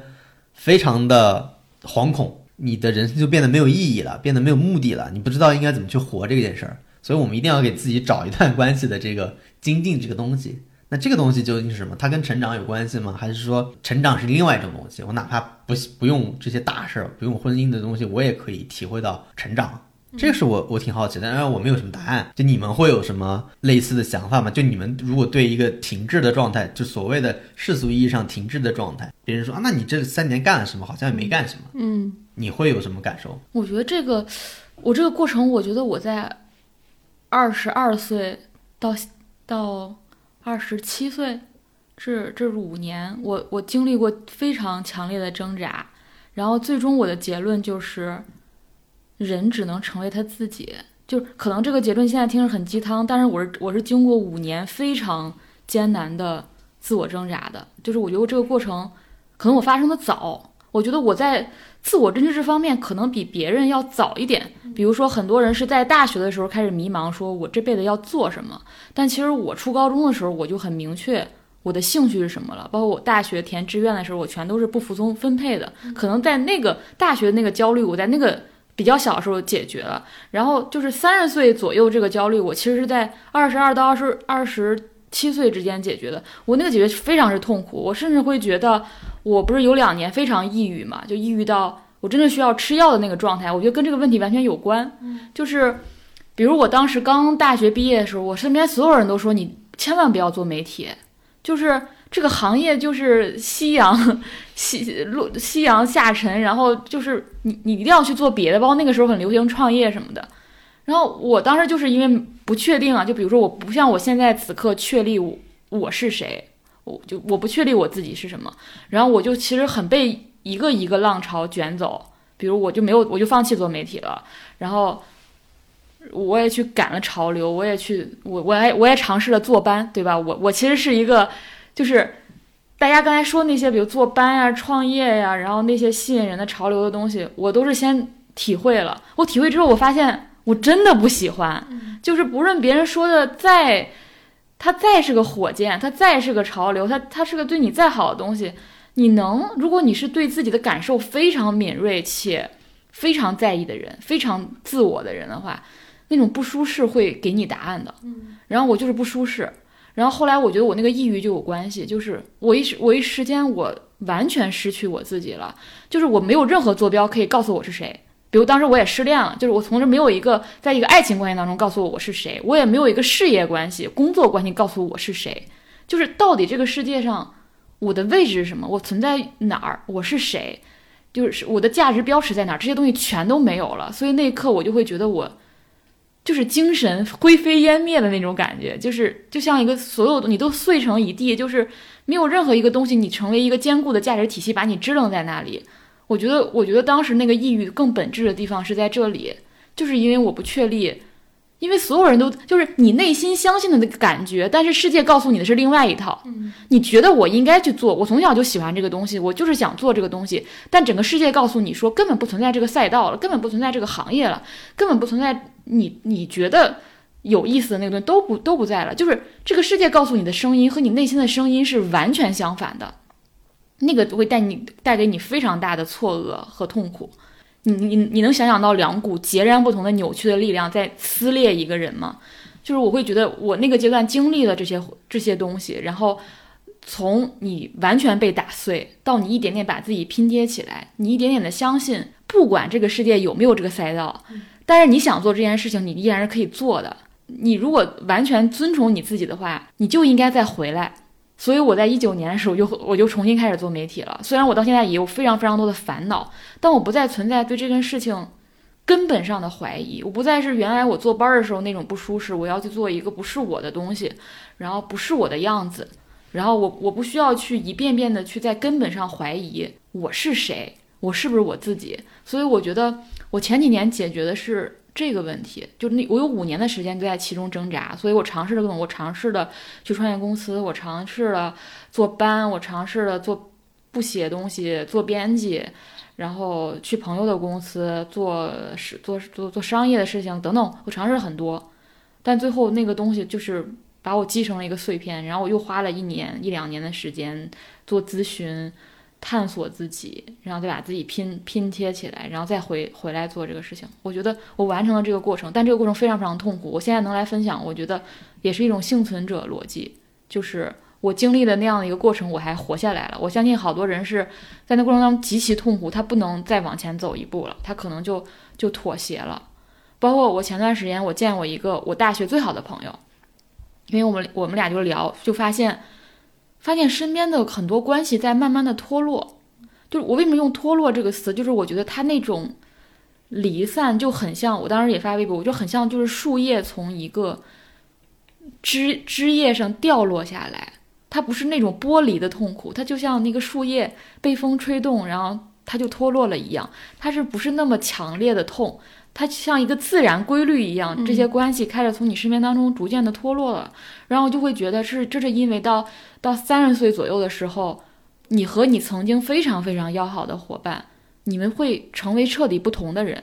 因为可能当时的时候我们凭借着我们非常纯粹的友谊，因为那个阶段我们不太面临大的人生选择，就是可能比如说三十岁的时候我一定要达成什么目标，但你二十多岁的时候你可能就是出于一种还是大家都是小朋友，就是。纯然做事儿的状态，但是你之后的人生要面临越来越多的选择，这些选择会让你呈现出不同的样子。然后我会觉得，在我觉得我现在这个就是现在这个岁数，就是面临着一个和很多人离散的这么一个过程。但这种离散，我根我们根本甚至我们不需要去讨论这种离散，它就是一个自然规律，非常非常自然的过程，甚至不产生痛感。它那个痛感也是非常微弱的，就是哦，我知道我们可能是不一样的人了，我知道。我在你生活中不再那么重要了，我跟你可能不是那么亲密的了。我想到这些，我还会很难过。但它不是激烈的冲突，它也不是说，呃，我们的友谊发生了变化，是我们，是我们人变了。对。然后我也经常觉得我没有发生这种非常强烈的，就是变化。就比如我会觉得我身边的人可能他们面临这个时候，我要选择做什么，我要选择。呃，很大往往自己人生之后的一个选择，但是我老觉得我人生没有变化。我我我我我现在为什么？后来我理解这件事情，就是我刚才讲了，就是我觉得我可能提前做出了，我可能在我我刚才讲那个阶段我已经完成了，所以我现在人生呈现出于某种稳定的、平静的状态是是是正常的，嗯，所以我我曾经苦恼过，那是在我非常抑郁的时候非常苦恼，为什么我的人生毫无变化，甚至越来越糟，别人可以。越来越好，但是你为什么就不能？后来我我现在理清楚之后，我现在不再为那个我没有变化这件事情烦恼。但我觉得它可能是一个三十岁的状态。那到三十五岁，我是不是又面临一种新的焦虑，那我那我不清楚，但是我会觉得，嗯、起码我觉得我我是花费了将近四五年的时间才把自己理清楚，所以我觉得任何人现在，你你对你对自己产生那种痛苦是非常非常正常的，但是，呃，但是我不知道说我在这里说这样的话是不是一种幸存者在说你可以抵抗那个东西，然后你可以从中找到你自己究竟想要什么。但是我确实是经历了这样一个比较完整的过程。嗯嗯，我觉得刚刚阿康说到说不知道自己三十五岁的时候会不会有新的烦恼，其实就是刚刚王老师提出那个问题，就是我觉得王老师提出那个有点像是我一定程度上稳定的接受了我自己，然后之后，呃，这个状态是否能一直持续到很久很久以后，就它是否是一个非常，呃，就是特别稳定的一个状态。我觉得我跟他不一样，我跟他可能刚好倒过来了。嗯，就他在比较年轻的时候，其实面临那种冲突，对。我年轻时没有。对我觉得生活太好我理解，嗯。我生活完全没有那种遇到我喜欢，就是最大的问题是我不知道我喜欢做什么，所以我觉得我什么都能做，嗯，而且我做什么时候都没有完全的那么痛苦，痛苦。也没有完全的不痛苦，嗯。因为它又不是很痛苦，所以你又不需要解决这个问题。那前面这些日子是很好过的，对我来说，嗯。但是这种很好过，你又能感觉到，就是朴朴慧英说的那种状态，没有幸福也没有不幸福的那种状态，就是没有难过也不用不难过，你始终不难过，但是你始终达不到一种极度的满足和快乐，那你也感受不到。嗯。但是这种状态我觉得挺可怕，就是它不需要解决，它可以很自然的，你过十年就是这种状态。那我我觉得我问他问题就是倒过来了，我现在就怀疑这种状态是不是就一辈子可以有这种状态，还是说你需要改变这种状态？那我没有答案，我的答案就是最近几年我开始更多的关注自我，嗯就我到底喜欢什么东西，那我就得从其实前面的节目也聊过很多，我得从非常细小的地方开始训练这件事儿，嗯因为我根压根就不知道，比如说很多遍最早的我喜欢什么颜色，我要点什么菜，我要吃什么，我喜欢什么东西，嗯就你我发现我原来从来没有注意到这些东西，那我必须从这些非常小的地方开始，我才能去找回到我我去喜欢什么。就像他他二十多岁就知道了，我是我是不知道的，嗯，我是压根不知道我喜欢做什么的，就因为不是那么明确，因为我的喜欢不太一样，就我不会清楚的知道我是喜欢做媒体还是什么地方，嗯，比如我是喜欢做内容，还是喜欢做大众传播，还是喜欢做什么东西？我觉得他这个分类对我来说比较复杂，它不是一个做媒体就能概括的。就是我究竟是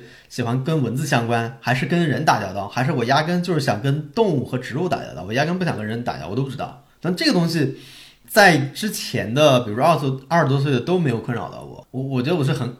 很容易在这种社会规则里边活下来的人，但是我觉得现在它就会变成变成一个问题，就是你觉得这种状态太，就他不改变也行，但是又觉得好像现在也也没有特别的，但你有隐隐觉得嗯这种东西是有问题对，不。太对，就我觉得有可能是因为我当时就是一毕业就遭受太大的挫折了，嗯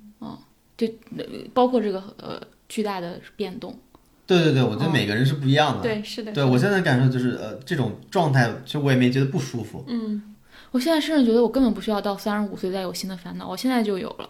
我现在就有对对这个行业非常强烈的怀疑，包括我身边的朋同事也是，嗯因为当时吸引你的就是这个东西给了你某种程度的价值感，嗯，但是你就是奔着这个东西而来的，但这个东西现在不不存在了，你会发现你身边的很多人都在。寻找安放自己价值感的地方，比如安放在具体的生活日常，安放在伴侣身上，安放在很多就是你要找寻，包括去去学一个什么东西，好都在寻找。然后，然后那天大家都问我，那你呢？就大家在聊，比如说有人说，那我我的梦，我就是想去开个什么什么店，然后我就跟我女朋友怎么怎么下一年结婚什么，大家都会聊这种非常具体。然后大家问我，真把我问住了。我想了半天，我觉得有有我我我这个不是就真心话，我会觉得播客提供了某种程度这种价值感。嗯真的就是，我想，如果是我，假如这三年也没干这个事儿，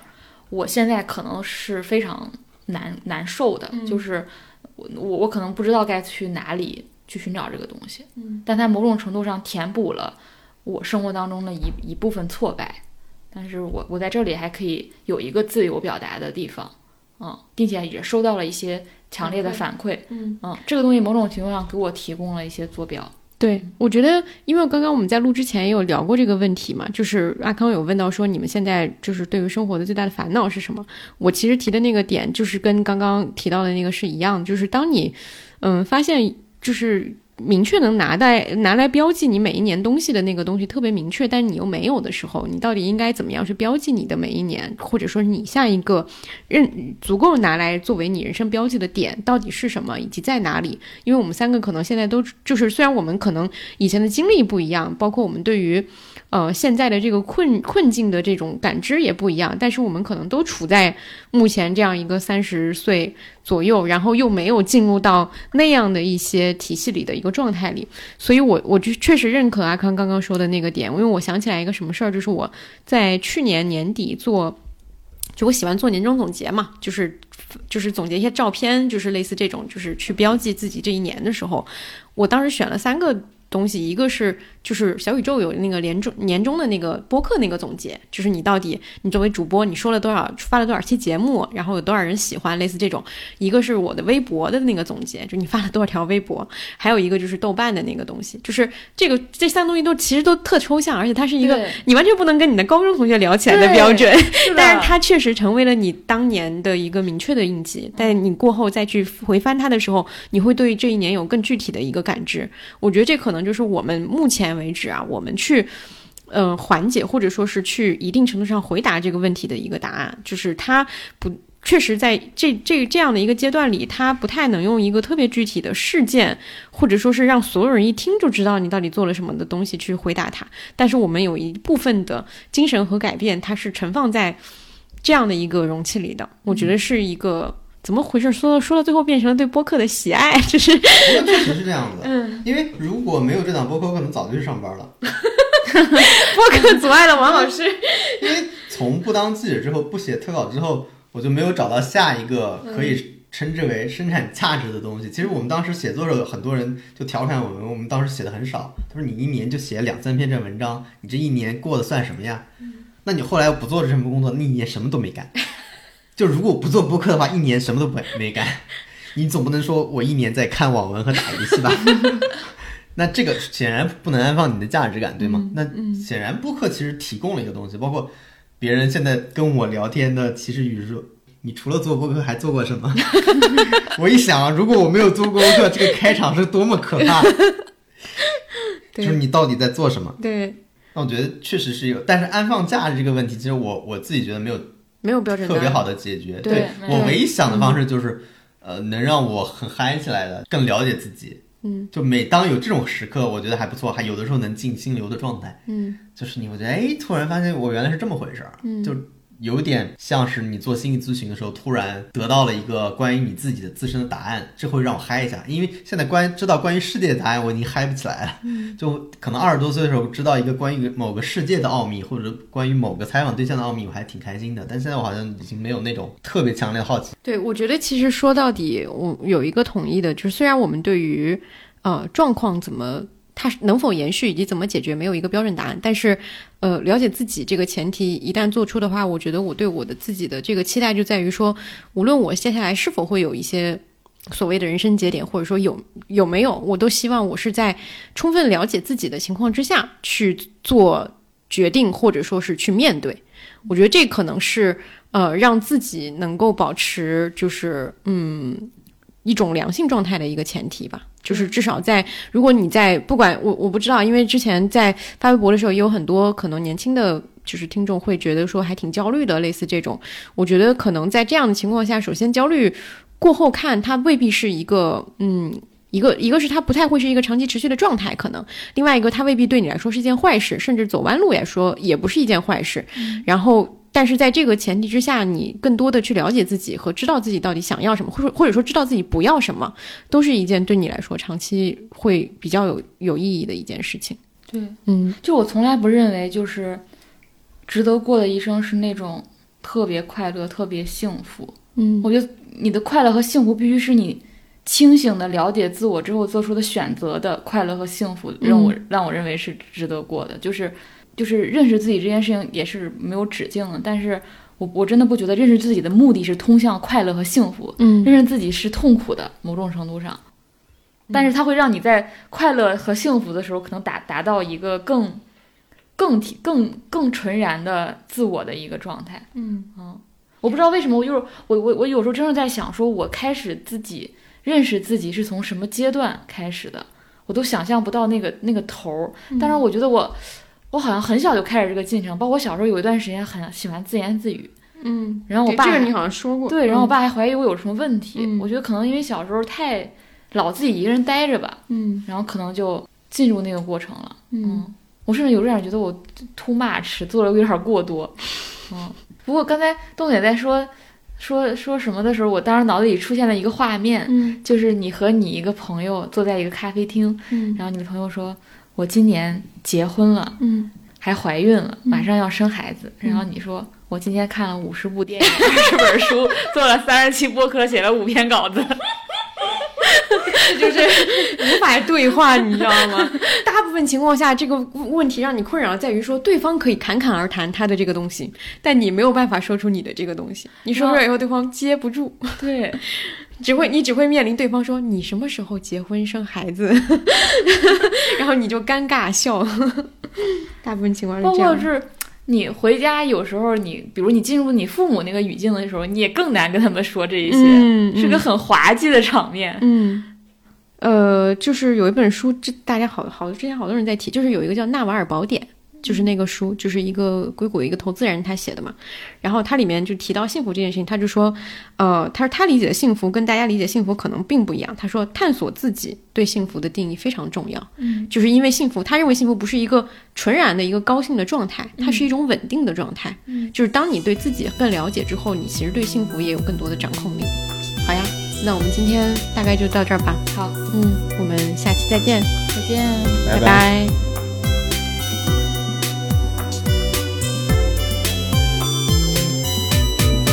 Oh.